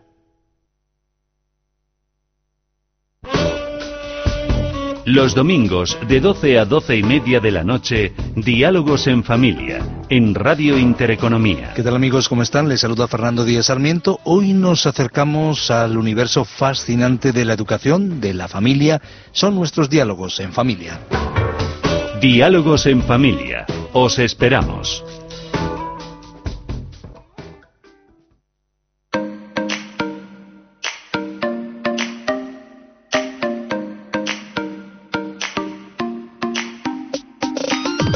Vega Catering, especializados en el servicio de catering de alta cocina a domicilio para particulares y empresas, les ofrece los desayunos de Capital Intereconomía. Nuestro segundo café de la mañana que nos lo tomamos justo antes de hablar de impuestos. Ya, no se me atragante, ya, ya lo sé que es duro esto de los impuestos, esto, pero hay que asumirlo y hay que afrontar el año cuanto antes. Si usted tiene alguna duda en cuanto a impuestos, declaración de la renta, ya sabe que los miércoles es el día y el lugar es Capital Intereconomía. Tienen dos caminos para ponerse en contacto con nosotros, el 915 33 18 51 o si lo prefiere el 609 22 609-224-716. Hoy va a responder a sus dudas Jesús Ruiz Ballesteros. Él es economista, es abogado y director de Ruiz Ballesteros Abogados y Asesores Fiscales. Responderá a sus dudas. Antes vamos a hablar de los impuestos autonómicos. ¿Sabe usted cuánto subieron en el año 2019? Un 11%. Desde la Unión de Contribuyentes nos van a explicar cuáles, por qué y sobre todo se van a asomar con nosotros a este 2020. Pero antes, Laura Guzmán, buenos días de nuevo. Muy buenos días. Nos tomamos el segundo café de la mañana hablando de turismo, de turismo de negocio.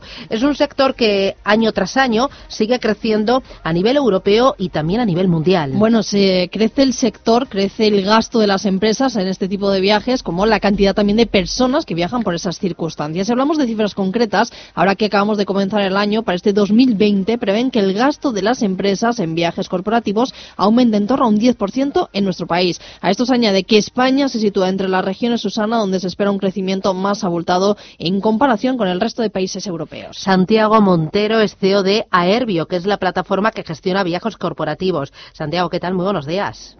Muy buenos días. Bueno, ¿a qué se debe este auge del turismo de negocio? Bueno, no ha sido un auge, no, no creas que es una cosa muy nueva. En, en España hace mucho tiempo que se está, se está viajando intensivamente y el crecimiento siempre ha estado en torno al mismo porcentaje. Uh Pero España es uno de los países a lo mejor eh, con mejores previsiones, Santiago, que tiene para este 2020. O sea, dentro de este auge o este crecimiento, como dices, que está teniendo sostenible durante los últimos años este tipo de sector, dentro de ellos, España uno de los mejores. Correcto, correcto. Sí, sí, llevamos ya bastantes años creciendo un ritmo un poquito superior. Eh, yo creo que, que tiene mucho que ver la crisis que se pasó, las empresas que somos que las empresas españolas son muy competitivas y tecnológicamente tienen un nivel muy alto, se empezaron a dar cuenta de que el mercado interior, pues con la crisis no era, no era suficiente y tuvieron que empezar a espabilarse y salir y se notó mucho esa parte. Uh eh, ¿Son nuestras empresas, eh, es decir, las empresas que están en nuestro país, eh, las que aumentan este tipo de viajes o también las eh, internacionales, las que prefieren venir a nuestro país? Es más las empresas eh, nacionales las que están interesando más en exportar mucho más. Y sobre todo ya no solo la parte, digamos, eh, pues la, la, las empresas más industriales, eh, se está exportando muchísimo ahora servicios y consultoría. E ingeniería también, servicios de ingeniería. Uh -huh. De media, más o menos, ¿cuánto, destina, cuánto dinero destinan las empresas a, a viajes corporativos? Bueno, depende mucho del tamaño, pero lo que sí podría decir es que hace pues hace una década, probablemente, las empresas que más se gastaban en viajes eran las medianas y las grandes. Yo creo que las pequeñas, ha habido un gran auge, y empresas de 20 o 30 empleados pueden estar gastando tranquilamente 150 o 200 mil euros al año. Y luego las medianas y grandes siguen teniendo un, son bastante estables. Yo creo que las que más crecen, sobre todo por eso, es las pequeñas. Las medianas grandes pueden ir entre 300, 500 al año hasta 5, 8, 10, 12, 15 millones de euros. Entre las pequeñas empresas son las que más están aumentando ese gasto. Correcto. Uh -huh. eh, ¿Qué objetivos persiguen también las eh, empresas con este tipo de viajes? ¿Ha cambiado con el paso del tiempo? Eh, bueno, lo que va cambiando quizás es, sí que van cambiando los destinos, aunque siempre se mantienen bastante estables. Nosotros te diría que alrededor del 60-70% siguen siendo europeos, uh -huh. pero sí que es verdad que a nivel internacional, pues Latinoamérica ha ido creciendo, eh, curiosamente también África es un continente que se visita cada vez más por negocios. Eh, pero más o menos, más o menos, eh, siempre, siempre se crece más sobre Europa. Uh -huh. eh, dime algunos de estos destinos, de los eh, preferidos, tanto fuera como nuestros, de, como fuera como dentro de nuestro país. Dentro de nuestro país, bueno, siempre las cuatro ciudades principales son las que más se visitan. Valencia, Sevilla, Madrid, Barcelona y Bilbao. Eh, y fuera, pues Londres, París son las ciudades que más se, visitan, se visitan por negocios, Berlín, eh, Frankfurt, en Alemania, bueno, Alemania, Suiza. Luego, en, eh, no sé si esto ya es un caso más nuestro, pero tenemos muchos, mucho cliente que es ingeniería y nos están yendo mucho pues a Congo, a uh -huh. India, cosas así. Eh, y Latinoamérica, mucho Chile, eh, Argentina, Brasil. Y luego también es bastante, bastante habitual Norteamérica. Norteamérica tenemos también mucho cliente que hace pues Nueva York, Los Ángeles, Seattle, uh -huh. Washington, Canadá también. En Canadá es uno de los destinos que también vemos que se está, se está poniendo más, en auge. más de moda, digamos, uh -huh. ¿no? Eh, Vancouver, Toronto, eh, Montreal.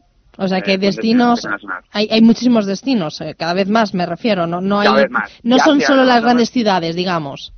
No, no, no, desde luego, desde luego. Y Asia también, también se, se ha notado una, una diferencia en los últimos años. Eh, sobre todo, a ver, China, ya, llevamos, ya llevamos bastante tiempo viajando a China, pero se han abierto otros mercados, puedes empezar a ver que la gente viaja a, a, a sudeste asiático un poco. Eh, tenemos algunos clientes ya que, empieza, que viaja bastante habitual a Australia, lo cual era bastante, en España era bastante, no era tan habitual, era más habitual verlo desde Inglaterra, las empresas inglesas viajan mucho a Australia, de Europa quizás viaja un poco menos y ahora se empieza a ver un poco más. Pero sí que se, pero te digo repuntes que, que los vemos nosotros en, internamente en aéreo, ¿eh? no, no sé si esto ya sería más a nivel global.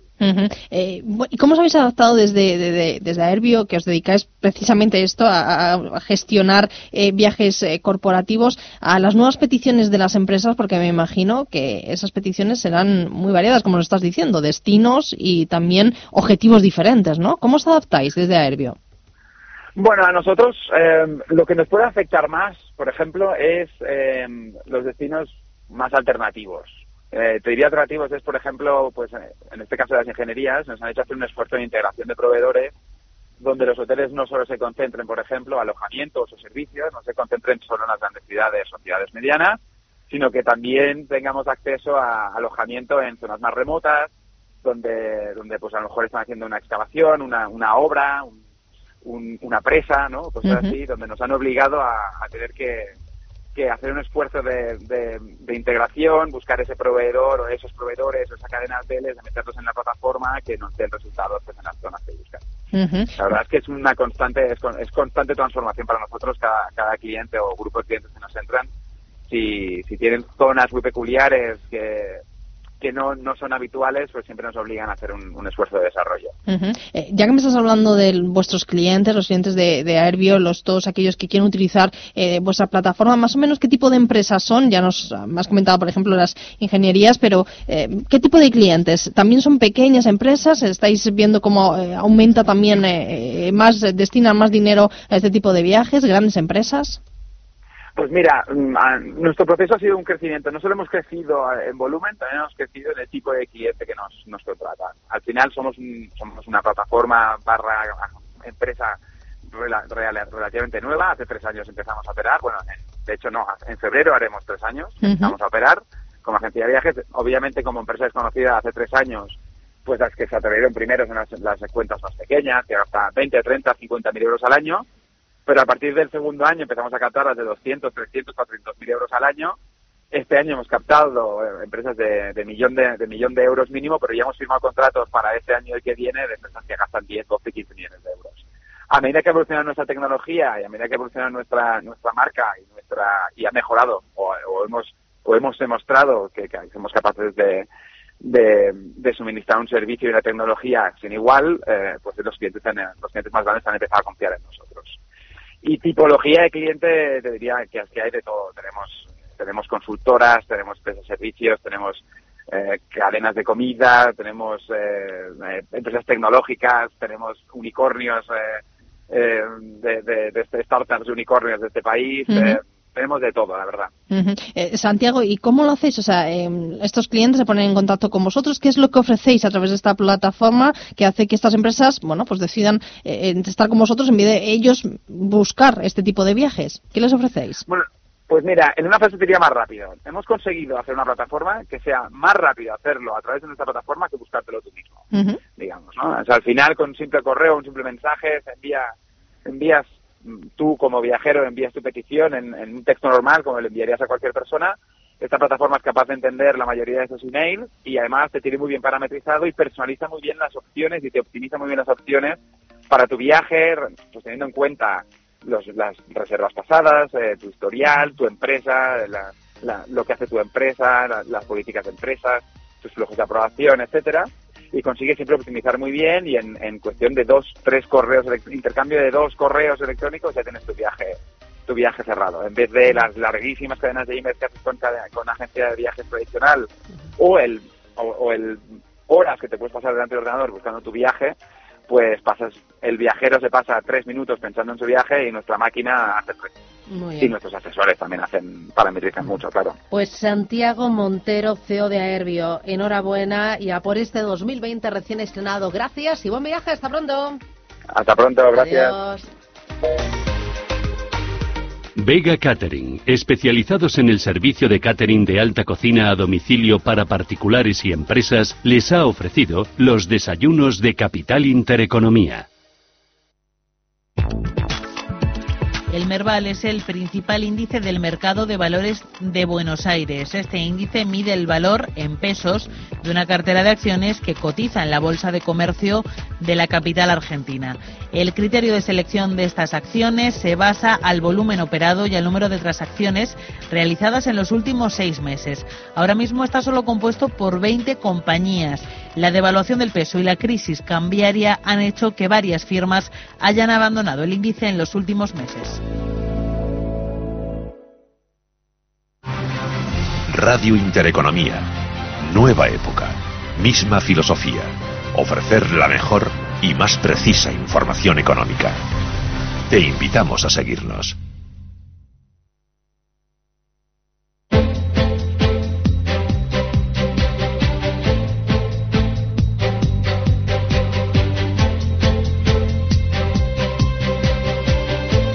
El Foro Fiscal.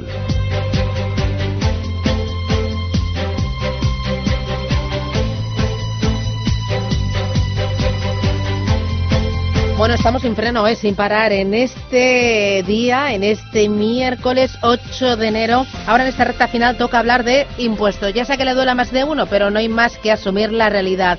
Eh, hoy, hoy ¿por dónde vamos? Bueno, antes recuérdanos los teléfonos, eh, Manuel. Así es, vamos a recordarle a los oyentes que pueden llamar a este teléfono al 91 533 1851 91 533 1851. También mandarnos un audio o o un eh, mensaje al siguiente número de WhatsApp 609 224-716. Bueno, enseguida les damos eh, la voz a ustedes. Va a ser su tiempo para que planteen sus dudas sobre impuestos. Pero antes de nada, eh, hablamos eh, de un asunto que nos ha llamado la atención.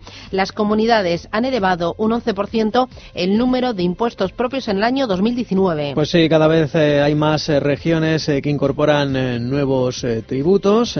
recordemos, durante el pasado año aumentaron esos 11 puntos porcentuales hasta alcanzar un total de 73 impuestos impuestos en el conjunto del país. Son eh, siete gravámenes nuevos en el ámbito regional, según se recoge el índice autonómico de competitividad fiscal que elabora cada año la Fundación para el Avance de la Libertad junto a la Unión de Contribuyentes y la Tax eh, Foundation. Saludamos ya a Juan Pina, que es el eh, presidente de la Unión de Contribuyentes. Juan, buenos días.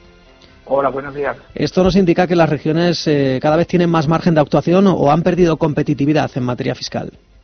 Yo creo que lo que indica es que tienen eh, demasiado poco margen de actuación, la competitividad fiscal, o mejor dicho, la competencia fiscal se ha ido reduciendo. En años anteriores habíamos eh, observado que estaba en torno al 24% de, de, diferencia fiscal entre la eh, mejor región, o en este caso provincia, porque es, es Vizcaya la que ha liderado los tres años el impuesto, y la peor, que inicialmente era Extremadura y ahora es Cataluña y de ese 24% pues se ha ido reduciendo y ahora estamos en el 21,6%. Eh, insisto, de distancia entre la mejor fiscalidad, que sería la vizcaína, y la peor, que sería la catalana. Eh, sí es verdad que se observa una tendencia a incrementar los impuestos adicionales que las comunidades autónomas pueden crear. Normalmente, pues las comunidades tienen algunos pocos impuestos propios, como el de, de vertido de residuos, aguas residuales, algunos impuestos de juego, como los del bingo, y cosas así, pero últimamente estamos viendo una proliferación. Hay regiones como Asturias que ya tienen siete impuestos propios y sobre todo el caso más escandaloso que es el de Cataluña donde son nada menos que 15 triplicando o más que casi cuadruplicando la media de las demás comunidades autónomas. Enseguida iremos haciendo esa clasificación. Eh, bueno, eh, leo aquí dentro de ese mapa de, ese, de esos impuestos eh, autonómicos, eh, canon de vertidos, eh, tarifa de depuración de aguas residuales, canon eólico, así también abuela pluma sobre fincas o explotaciones agrarias infrautilizadas. no sé si me puedes decir, Juan, cuáles son esos nuevos impuestos de creación propia en el 2019. Hay, en el caso de 2019, hay un impuesto que algunas comunidades eh, habían aplicado, pero que estaba recurrido ante el Tribunal de Justicia de la Unión Europea, que es el impuesto sobre las grandes superficies, los grandes establecimientos comerciales. Y lamentablemente, pues la justicia europea en este caso ha dado la razón eh, a la creación de ese impuesto por parte de quien lo desee, porque en otros países europeos, en algunos, pues también existe y el resultado es que ahora tenemos eh, comunidades como eh, Aragón, como Asturias, eh, por supuesto, eh, también eh, tenemos, sí, Murcia también es otra otra comunidad en la que este impuesto pues este año ha entrado ha entrado en vigor.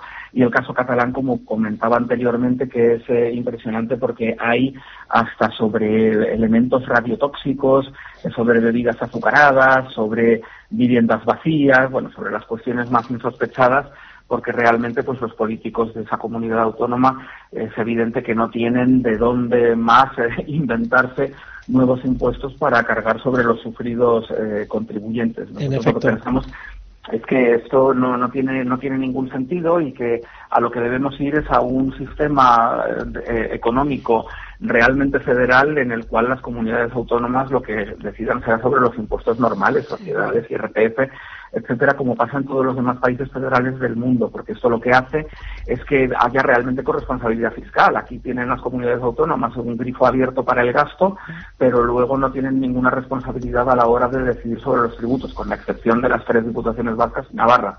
Y el resultado de esto, pues, es una tendencia al gasto excesivo, a la creación de nuevos impuestos, porque el tramo cedido por, por el Estado a, a las comunidades, eh, por ejemplo, en el IRP, pues, es muy pequeño y, y es, un, es un despropósito. Entonces, a, lo que lleva es a una total cor- incorresponsabilidad o falta de corresponsabilidad eh, fiscal. En Estados Unidos, en Suiza y en otros países vemos como la competencia fiscal interna entre territorios, eh, por ejemplo, entre los 50 estados de Estados Unidos, tiene un efecto muy positivo al hacer que las empresas y los particulares y los profesionales puedan votar con los pies y que los gobiernos de cada lugar pues estén preocupados porque saben que si suben mucho los impuestos perderán contribuyentes. Es decir, Juan, Eh, es ineficaz caso la fiscalidad. ocurre, ¿no? La- es ineficaz la fiscalidad de las eh, comunidades.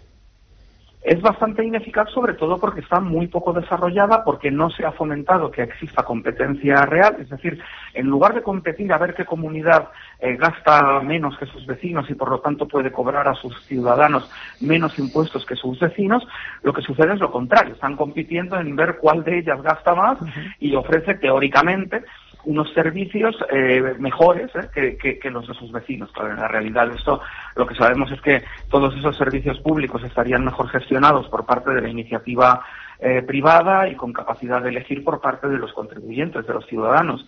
Y en vez de eso a lo que asistimos es a una constante competencia entre los consejeros de Hacienda, no para ver cuál cobra menos impuestos a las empresas que se afinquen en su territorio y a los profesionales y a, sus propios ciudadanos residentes, sino que compiten por lo contrario, por, prácticamente por ver cuál de ellas cobra más impuestos.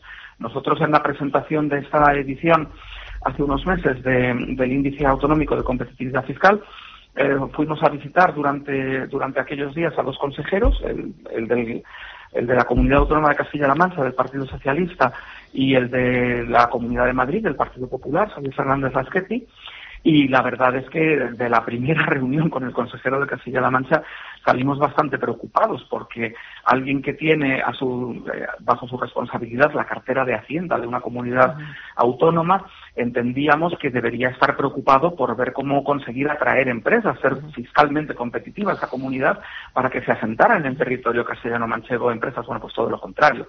La posición de este señor era que, que bueno, pues que, que no puedan eh, bajar impuestos comunidades vecinas, básicamente la de Madrid, eh, para que no los tenga que bajar él. Es decir, ese es el- la falta de cultura política sobre fiscalidad que, que tenemos en España. Pero bueno, afortunadamente hay excepciones también. Eh, vemos una gestión pues relativamente correcta por parte de comunidades como La Riojana, como Canarias eh, y como también especialmente la Comunidad de Madrid, que, que ha subido prácticamente... La más competitiva fiscalmente, ¿no? Junto a Euskadi. Sí, sí, es decir, eh, sigue siendo Vizcaya el primer territorio, pero ya es por una diferencia de apenas cuatro centésimas respecto al número dos, que ahora es la Comunidad eh, de Madrid, que normalmente estaba en el tercer puesto, ha mejorado. También ha bajado un poco Álava, que ha quedado eh, tercera, con lo cual ahí se produce prácticamente un, un cambio, un intercambio entre la tercera y la segunda, subiendo Madrid y bajando Álava. Pero en cualquier caso lo que vemos es que Madrid, siendo una comunidad que ni siquiera tiene concierto económico o, o una, bueno, una autoridad propia suficientemente desarrollada sobre la fiscalidad, sin embargo sí que ha conseguido dentro del, del estrecho margen de las comunidades de régimen eh, fiscal común, pues eh, subir hasta esa segunda posición, ya le digo que prácticamente Ujú. empatada con la primera, ¿no?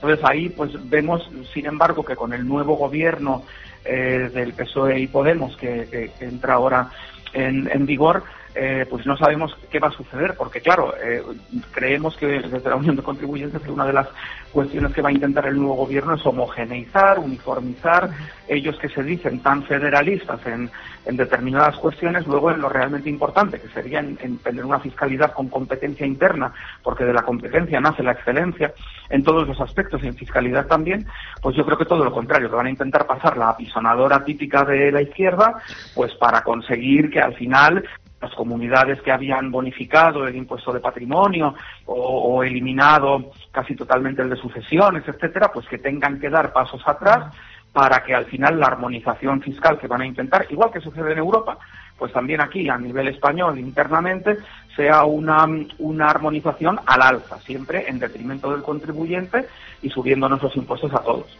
y elevando el gasto público. Ya por concluir, eh, Juan, eh, la solución sería que las eh, comunidades tuvieran más margen. Hablabas antes de, un sistema federal o que tuvieran más capacidad para, para poder sacar gravámenes a nivel autonómico.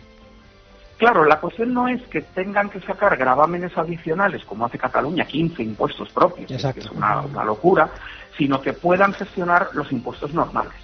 Eh, no digo al 100%, pero en un porcentaje elevado. Por ejemplo, en Estados Unidos estamos hablando de un 50% en el, en el caso de, los principales impuestos.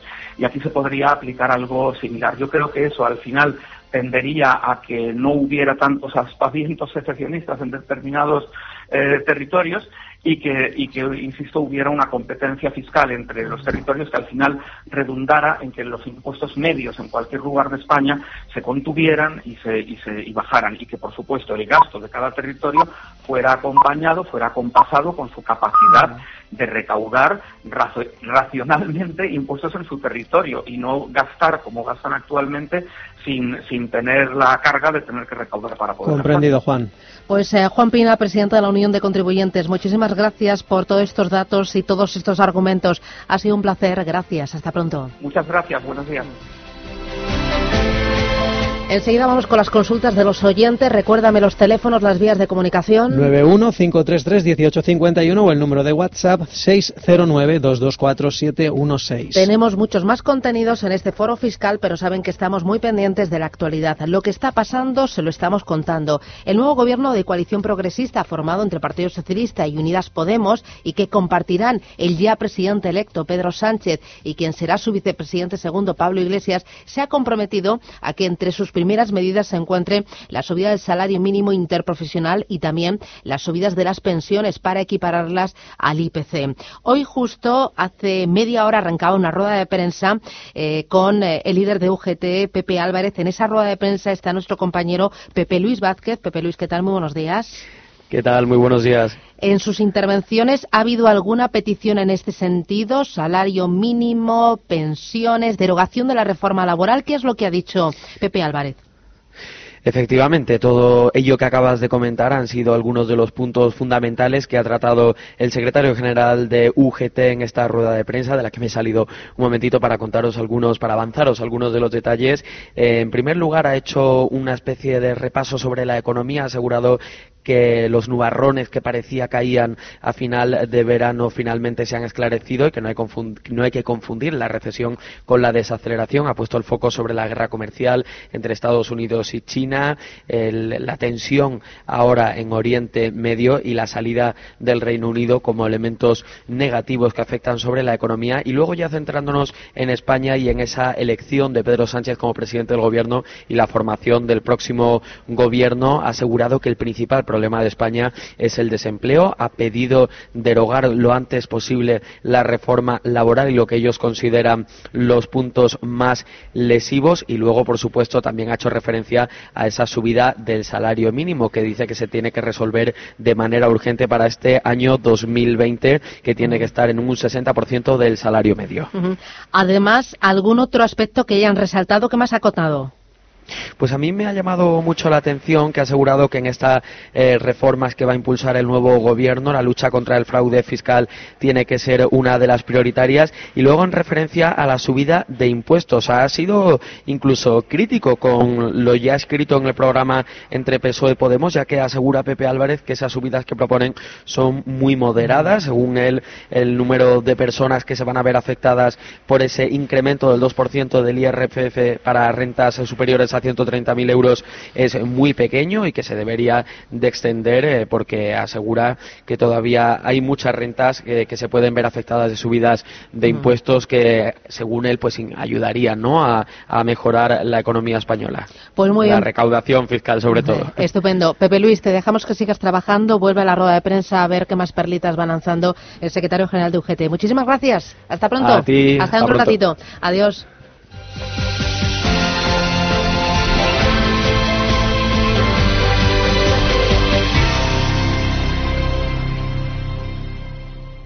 Confianza, experiencia, conocimiento, cercanía. Sabemos lo que realmente esperas de un despacho de abogados. Por eso, en Durán y Durán Abogados trabajamos para ofrecerte la mejor de las defensas con los mejores abogados. Nos importa tu caso. Durán y Durán, abogados de confianza. Encuéntranos en www.duranyduranabogados.com o en el 900 833 020. 900 833 020.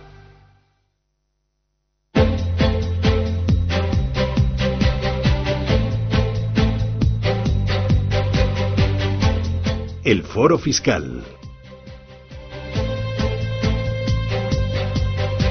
Pues son las 11 y 34 minutos. Eh, continuamos en el foro fiscal. Recuerden el primer, eh, el primer foro fiscal eh, del año. Hoy contamos con el economista y abogado y director de Ruiz Ballesteros Abogados y Asesores Fiscales, Jesús Ruiz Ballesteros. Jesús, buenos días. Hola, buenos días a todos. Feliz año a todo el mundo. Eso, eso digo yo, feliz año. ¿Cómo está siendo este inicio de curso? Muy bien, la verdad que mucho trabajo, eh, muchas cosas que hacer, un poco atípica la Navidad porque hemos tenido mucho movimiento que normalmente suele ser más parado, pero este año ha sido con bastante movimiento y, muy contento en, general por ello. Jesús, la gente se acaba de... Sí, la gente se acaba de, incorporar eh, prácticamente, a muchos les ha pillado prácticamente de sorpresa esas negociaciones, esa formación de, gobierno, a muchos acaban de incorporarse al trabajo. ¿Cuáles son las novedades eh, para este 2020 en el ámbito fiscal? Por poner un poco así en situación a la audiencia. Bueno, las novedades, en principio, aprobadas no hay ninguna, desde luego, porque no hemos tenido gobierno y no se ha aprobado nada. Estamos todavía con presupuestos de, Montoro. Pero las previstas o las novedades previstas eh, con el nuevo gobierno sí que son muchas y, muy variadas y, y hay incluso digamos eh, bueno, todos son subidas porque lo que hay, lo más importante, digamos, en cuanto al concepto es que eh, este gobierno quiere aumentar muchísimo el gasto, el gasto público, alrededor de 35.000 millones, que se dice pronto, 35.000 millones de euros. Entonces, claro, para, para paliar esto o para, para cubrirlo, están hablando, por un lado, de que las grandes empresas tributen a un tipo efectivo mínimo del 15%, por ejemplo. Están hablando de subir eh, dos puntos porcentuales el IRPF a aquellos que ganen más de 130.000 euros y cuatro puntos a aquellos que ganen más de 300.000 euros, pero siendo, siendo honestos y siendo, eh, en fin, realistas, no se va a cubrir nada con esto que acabo de decir. Que esas grandes empresas son pocas y menos aún son los que ganan más de 300.000 euros en el IRPF o más de 130.000. Apenas se cubriría nada. Luego hay una posible subida de cuatro puntos del 23 al 27% para aquellas ganancias de capital que superen los 140.000 euros, aquí sí que puede haber, esto expliquemos que esa ganancia de capital se produciría, por ejemplo, en la venta de inmuebles. ¿vale? Aquel que vendiendo un inmueble gane más de 140.000 euros pagará el 27%. Y esto no es una locura porque tengamos en cuenta que la gente más, mayor, si vendiese eh, si vendiese alguien que tenga cincuenta y tantos, sesenta años y haya comprado hace treinta años, pues no hay que volverse loco para que venda 140.000 euros más caro de lo que compró, evidentemente, ¿no? Piso de. Déjame hacer un inciso, Jesús, eh, para, para avanzar eh, los teléfonos para, para la audiencia, para que vayan haciendo esas eh, consultas. Eh, recuerden, el 915331851, ese es el teléfono fijo, 915331851. También pueden mandar notas de voz, eh, audios al eh, siguiente número de WhatsApp, es el 609-224-716. También pueden hacer sus consultas a través de, en fin, un WhatsApp, escribiéndonos a este teléfono, como decimos, 609-224-716. Decías, Jesús, eh, muchos eh, cambios en el ámbito fiscal, evidentemente, el aumento de, de impuestos sobre el ti- tipo mínimo en el IRPF, también para Sí. las rentas eh, más altas, pero como siempre suele pasar, la receta de elevar los impuestos los eh, y elevar el gasto público, pues eh, yo creo que no, la No verdad. queda más remedio que pagar los que estamos en medio. Esto es impepinable. Mm, Cuando hablan, por ejemplo, de un impuesto sobre transacciones financieras, vamos a ver, si hay un impuesto sobre transacciones financieras, quiere decir que, que, bueno, que el traslado a los ahorradores será evidente, ya que el que haga una transferencia el banco se la cobrará, por tanto al final seremos todos los que en medio los que pagamos. Eh, hablan de impuestos sobre servicios digitales.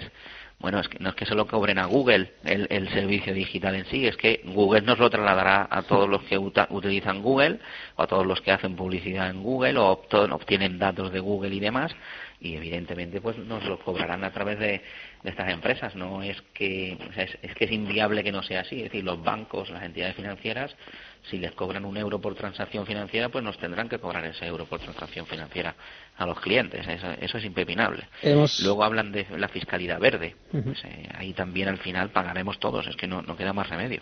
La fiscalidad verde que ha sido uno de los aspectos que hemos hablado con eh, nuestro anterior invitado, Juan Pina, el presidente de la Unión de Contribuyentes, eh, los impuestos medioambientales que son los que copan la mayor parte de los impuestos eh, entre las comunidades autónomas, que sabemos que en el 2019, el pasado año, eh, se incrementaron un 11% el número de impuestos, se crearon siete nuevos eh, de ámbito propio y, claro, hay que recordar, nos hablaba también eh, Juan sobre cuál debería ser el, el modelo fiscal, a tu juicio, Jesús, eh, cómo debería complementarse ¿no? esos impuestos estatales con, con los eh, gravámenes propios. A mí es que lo que me parece evidente es lo que se hace en cada casa y es que a mí es reducir el gasto. Nosotros no podemos estar aumentando 35.000 eu- 35.000 millones por aumentar 35.000 millones y por decir que tenemos que gastarlos. O tú reduces el gasto o es inviable estar apretando o ordeñando la vaca eh, cada vez que te haga falta dinero. Porque nadie habla de reducir administración, por ejemplo. Ya hay más empleados en la administración que en el sector privado. Eso no hay Estado que lo soporte. No hay un país que soporte que, que es que los que están en el sector privado en el fondo están pagando las pensiones, están pagando el servicio de salud, eh, es decir, los hospitales y demás, están pagando los sueldos de los funcionarios, que es inviable que sean menos que, que el resto. Eso no, no hay quien lo soporte, al final tienes que exprimirlos.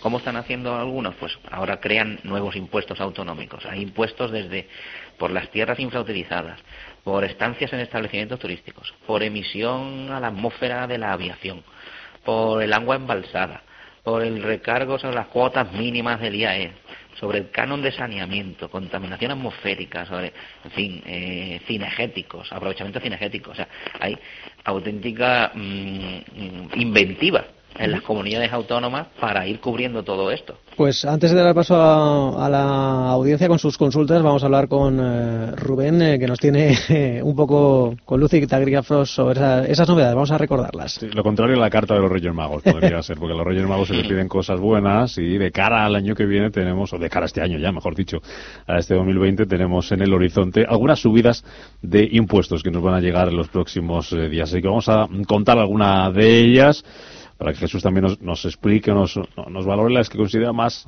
importantes. Eh, por ejemplo, empezamos con el incremento del tipo impositivo del IRPF, es una de las posibilidades de las que se viene hablando con la formación del nuevo gobierno, con este acuerdo entre el Partido Socialista y Podemos, sería esa subida de entre 2 y 4 puntos para aquellas personas físicas que obtengan rentas superiores a los 130.000 euros.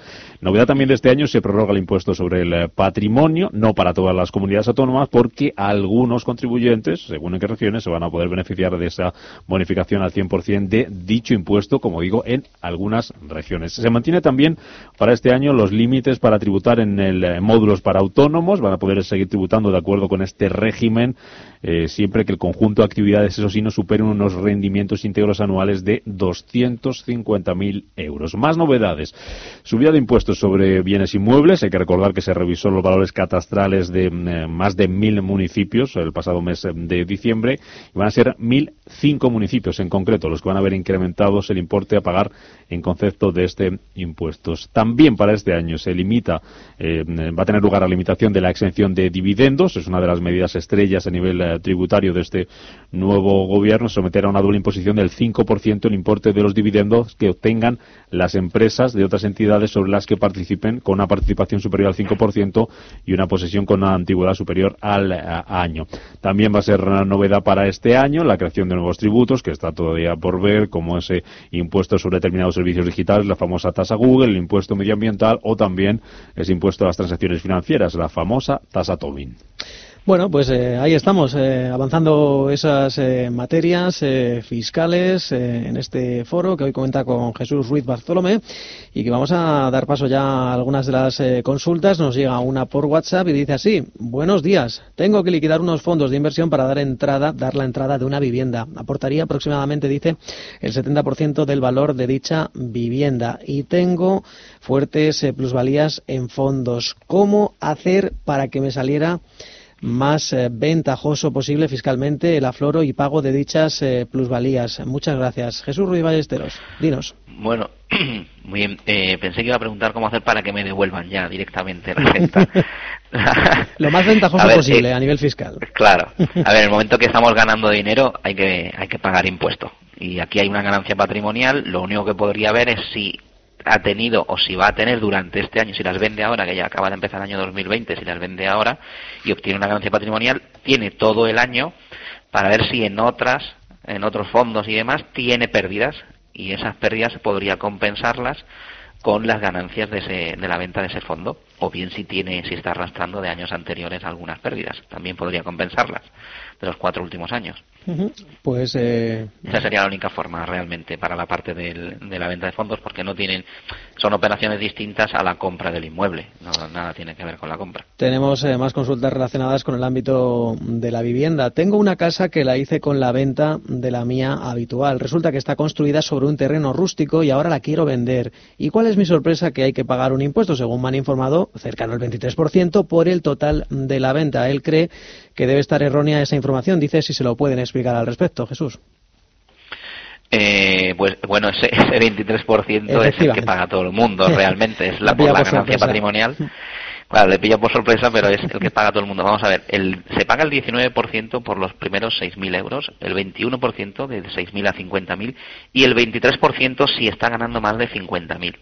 Ahora bien, si lo que ha vendido es su vivienda habitual y todo el dinero que obtiene por la venta de su vivienda habitual lo destina a la compra de la nueva vivienda, que también sea vivienda habitual, entonces sí puede aplicar una exención que es por reinversión de vivienda habitual, siempre que destine todo lo que obtiene por la venta, no la ganancia ni más, sino si vende por 200.000 euros y compra por 200 o por más, estará destinando esos 200.000 euros y con lo cual no pagará ni un duro.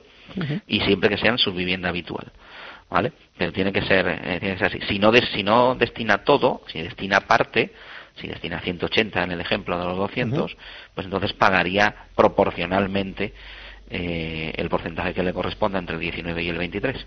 Ese 19 y 23 eh, por ciento que es para, para todo el mundo, que le quede claro sí, sí, sí. a nuestro... Es la ganancia patrimonial. Tenga en cuenta que además, tenga en cuenta este, este oyente, que paga la ganancia patrimonial de ese 23 es a Hacienda Estatal y luego tendrá eh, probablemente una plusvalía municipal al ayuntamiento que corresponda donde esté la vivienda, del término municipal donde esté la vivienda, tendrá que pagar esa plusvalía y ese porcentaje depende ya del ayuntamiento. Suele rondar entre el 0,4 y demás, pero depende de los años que él ha tenido. En fin, es, complejo calcularlo. Pues seguimos eh, reaccionando y recordando los teléfonos a la audiencia para que hagan sus consultas a Jesús Ruiz Ballesteros, economista y abogado, director de Ruiz Ballesteros Abogados y asesores fiscales. Pueden llamarnos al 91 533 1851 91 533 1851 o escribirnos o mandarnos un audio, una nota de voz al número de WhatsApp 609 224 716. Mientras tanto, a muchas consultas también que nos llegan al correo en, materia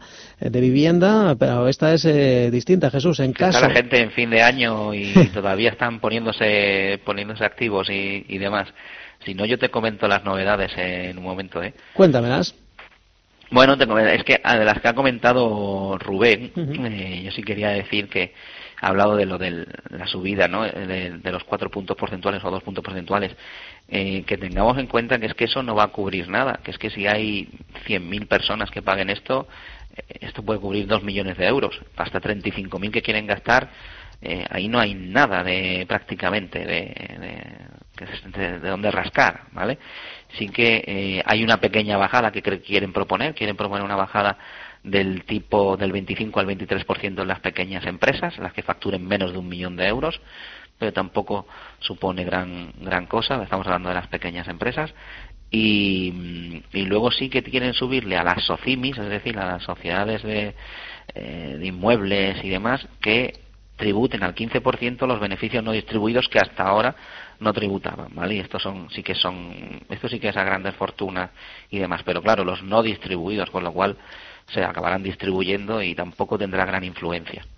Aquí iremos al final a, subidas de diésel eh, y a subidas de, intermedias del, digamos, del personal, que es el que recauda.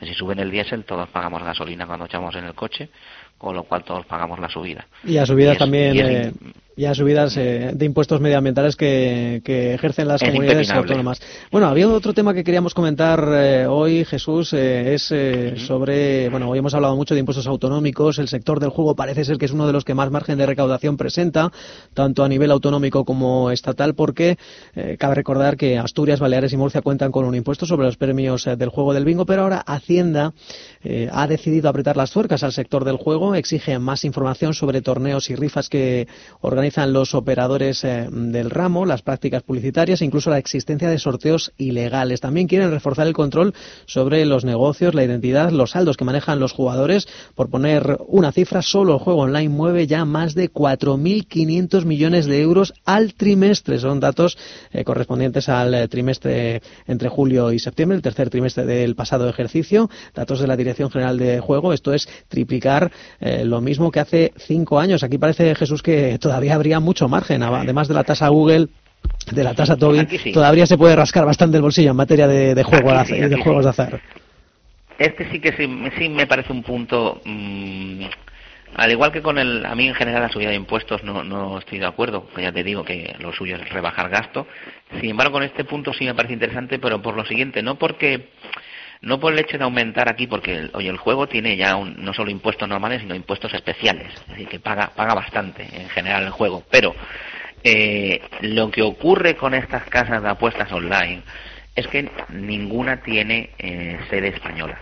Entonces aquí sí habría que estudiar bien la tributación y, el, dónde se genera ese, ese beneficio para que acabe quedándose en España. Y lo que no podemos es que tengamos ordenadores en Gibraltar con base en Gibraltar y al final nada quede en España de estas, de estas casas de apuestas. Estas sí que debería estudiarse bien el lugar de realización del hecho imponible a efectos eh, tanto de IVA como de sociedades para que acaben tributando en España aquellas casas de apuestas que se sitúan eh, online, digamos, que se sitúan eh, a través de, Internet fuera de España. Y con eso Mm, con eso sí tendrías una, recaudación, por lo que has dicho, estás hablando de 4.500 millones trimestrales solo en juego online, pues imagina la recaudación eh, que se podría quedar aquí en España. ¿no? Solo sobre la actividad, pues tenemos ya a un oyente, saludamos a Antonio, buenos días Antonio.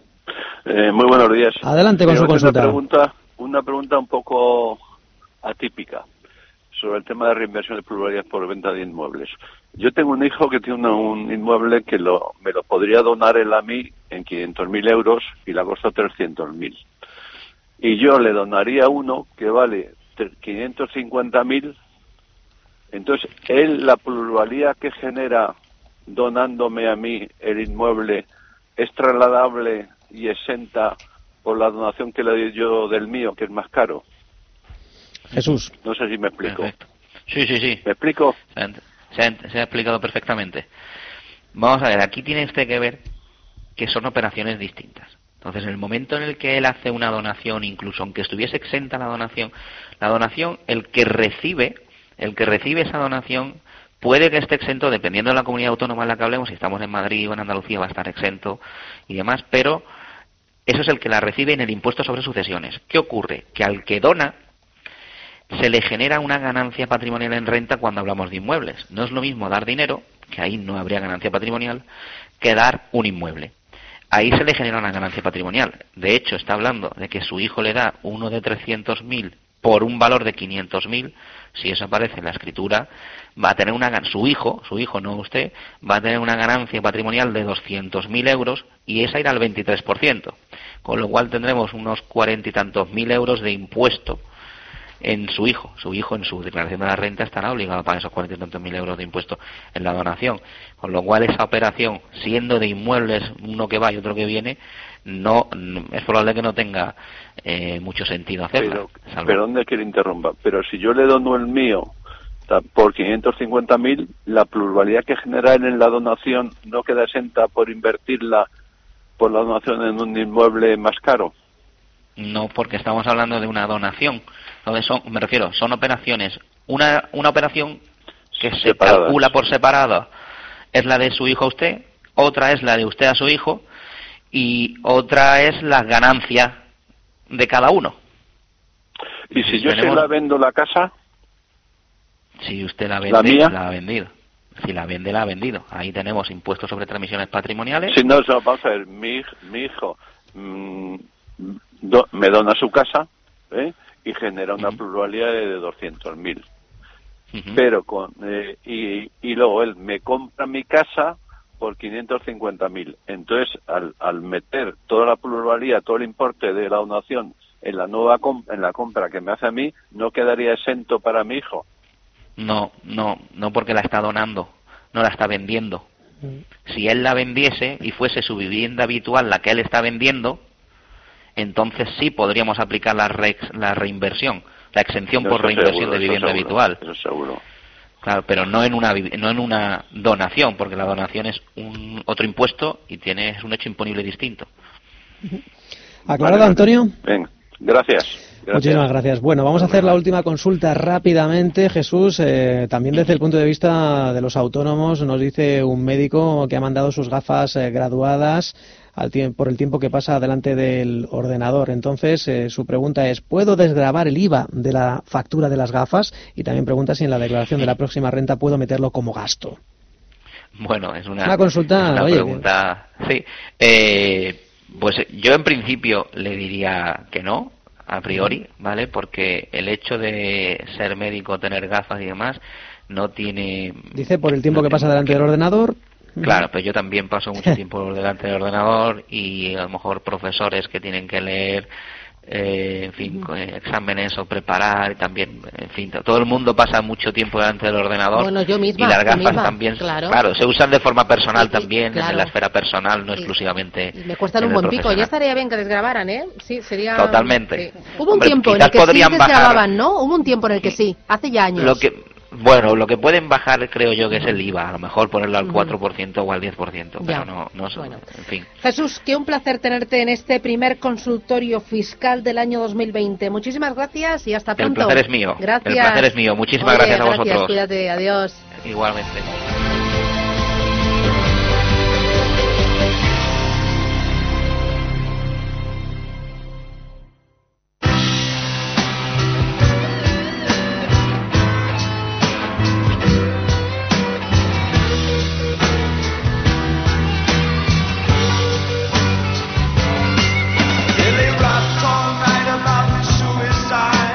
Habría cumplido 78 años. Fue uno de los gigantes de la música del año. David, David Bowie nació tal día como hoy, en 1942.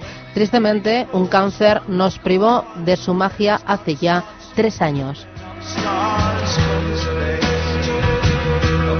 Con su música nos vamos. Gracias y hasta mañana a las 7. Adiós.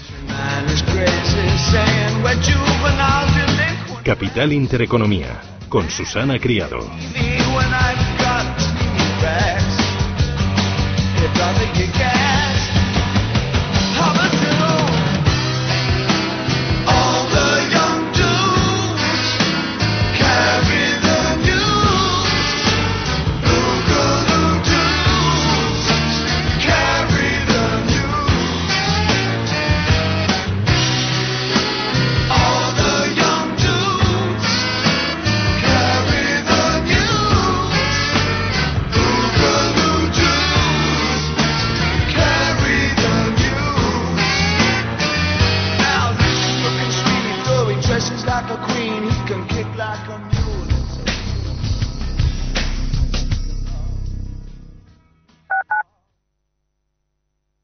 Si quieres ganar más e invertir mejor, si quieres emprender mejor y escalar más, escucha Más y Mejor todos los domingos de 10 a 11 de la noche. Escucha los podcasts del programa en másimejor.org y en el podcast de Radio Intereconomía. Mercado de divisas, la actualidad del euro, el dólar, la libra y todo el mercado forex. Un programa presentado por Raúl Castillo. Elige tu propio camino en el mundo de la inversión. Mercado de divisas, los miércoles de 2 a 3 de la tarde en Radio Intereconomía. ¿Te acuerdas del primer restaurante japonés que probaste en Madrid? Claro, Inari, ¿cómo no me voy a acordar? Hace 12 años ya de aquello y sigue siendo mi japonés de referencia, siempre apostando por la calidad y la innovación. Ay, ¿ya me has abierto el apetito? Tranquila, que ahora mismo reservo y vamos esta noche. Genial, ¿al del barrio Salamanca o al del Soto de la Moraleja? Más información en grupoinari.com. Ecogestiona, el primer programa de economía y medio ambiente. Conoce cómo las empresas integran la sostenibilidad en sus modelos de negocio y consiguen ser rentables cuidando de nuestro entorno. Ecogestiona, todos los viernes de 2 a 3 de la tarde. Presentado por Javier Martínez. Ecogestiona. ¿Te gusta el fútbol? Este es tu programa. ¿Eres del Atleti? Esta es tu forma de vida hecha radio. Atlético Play. Actualidad, debate, información postpartido y noticias exclusivas. Si eres colchonero, tienes una cita con Atlético Play todos los domingos a las 11 de la noche en Radio Intereconomía. Dirige y presenta Luis Momblona. Atlético Play. Forza Atleti.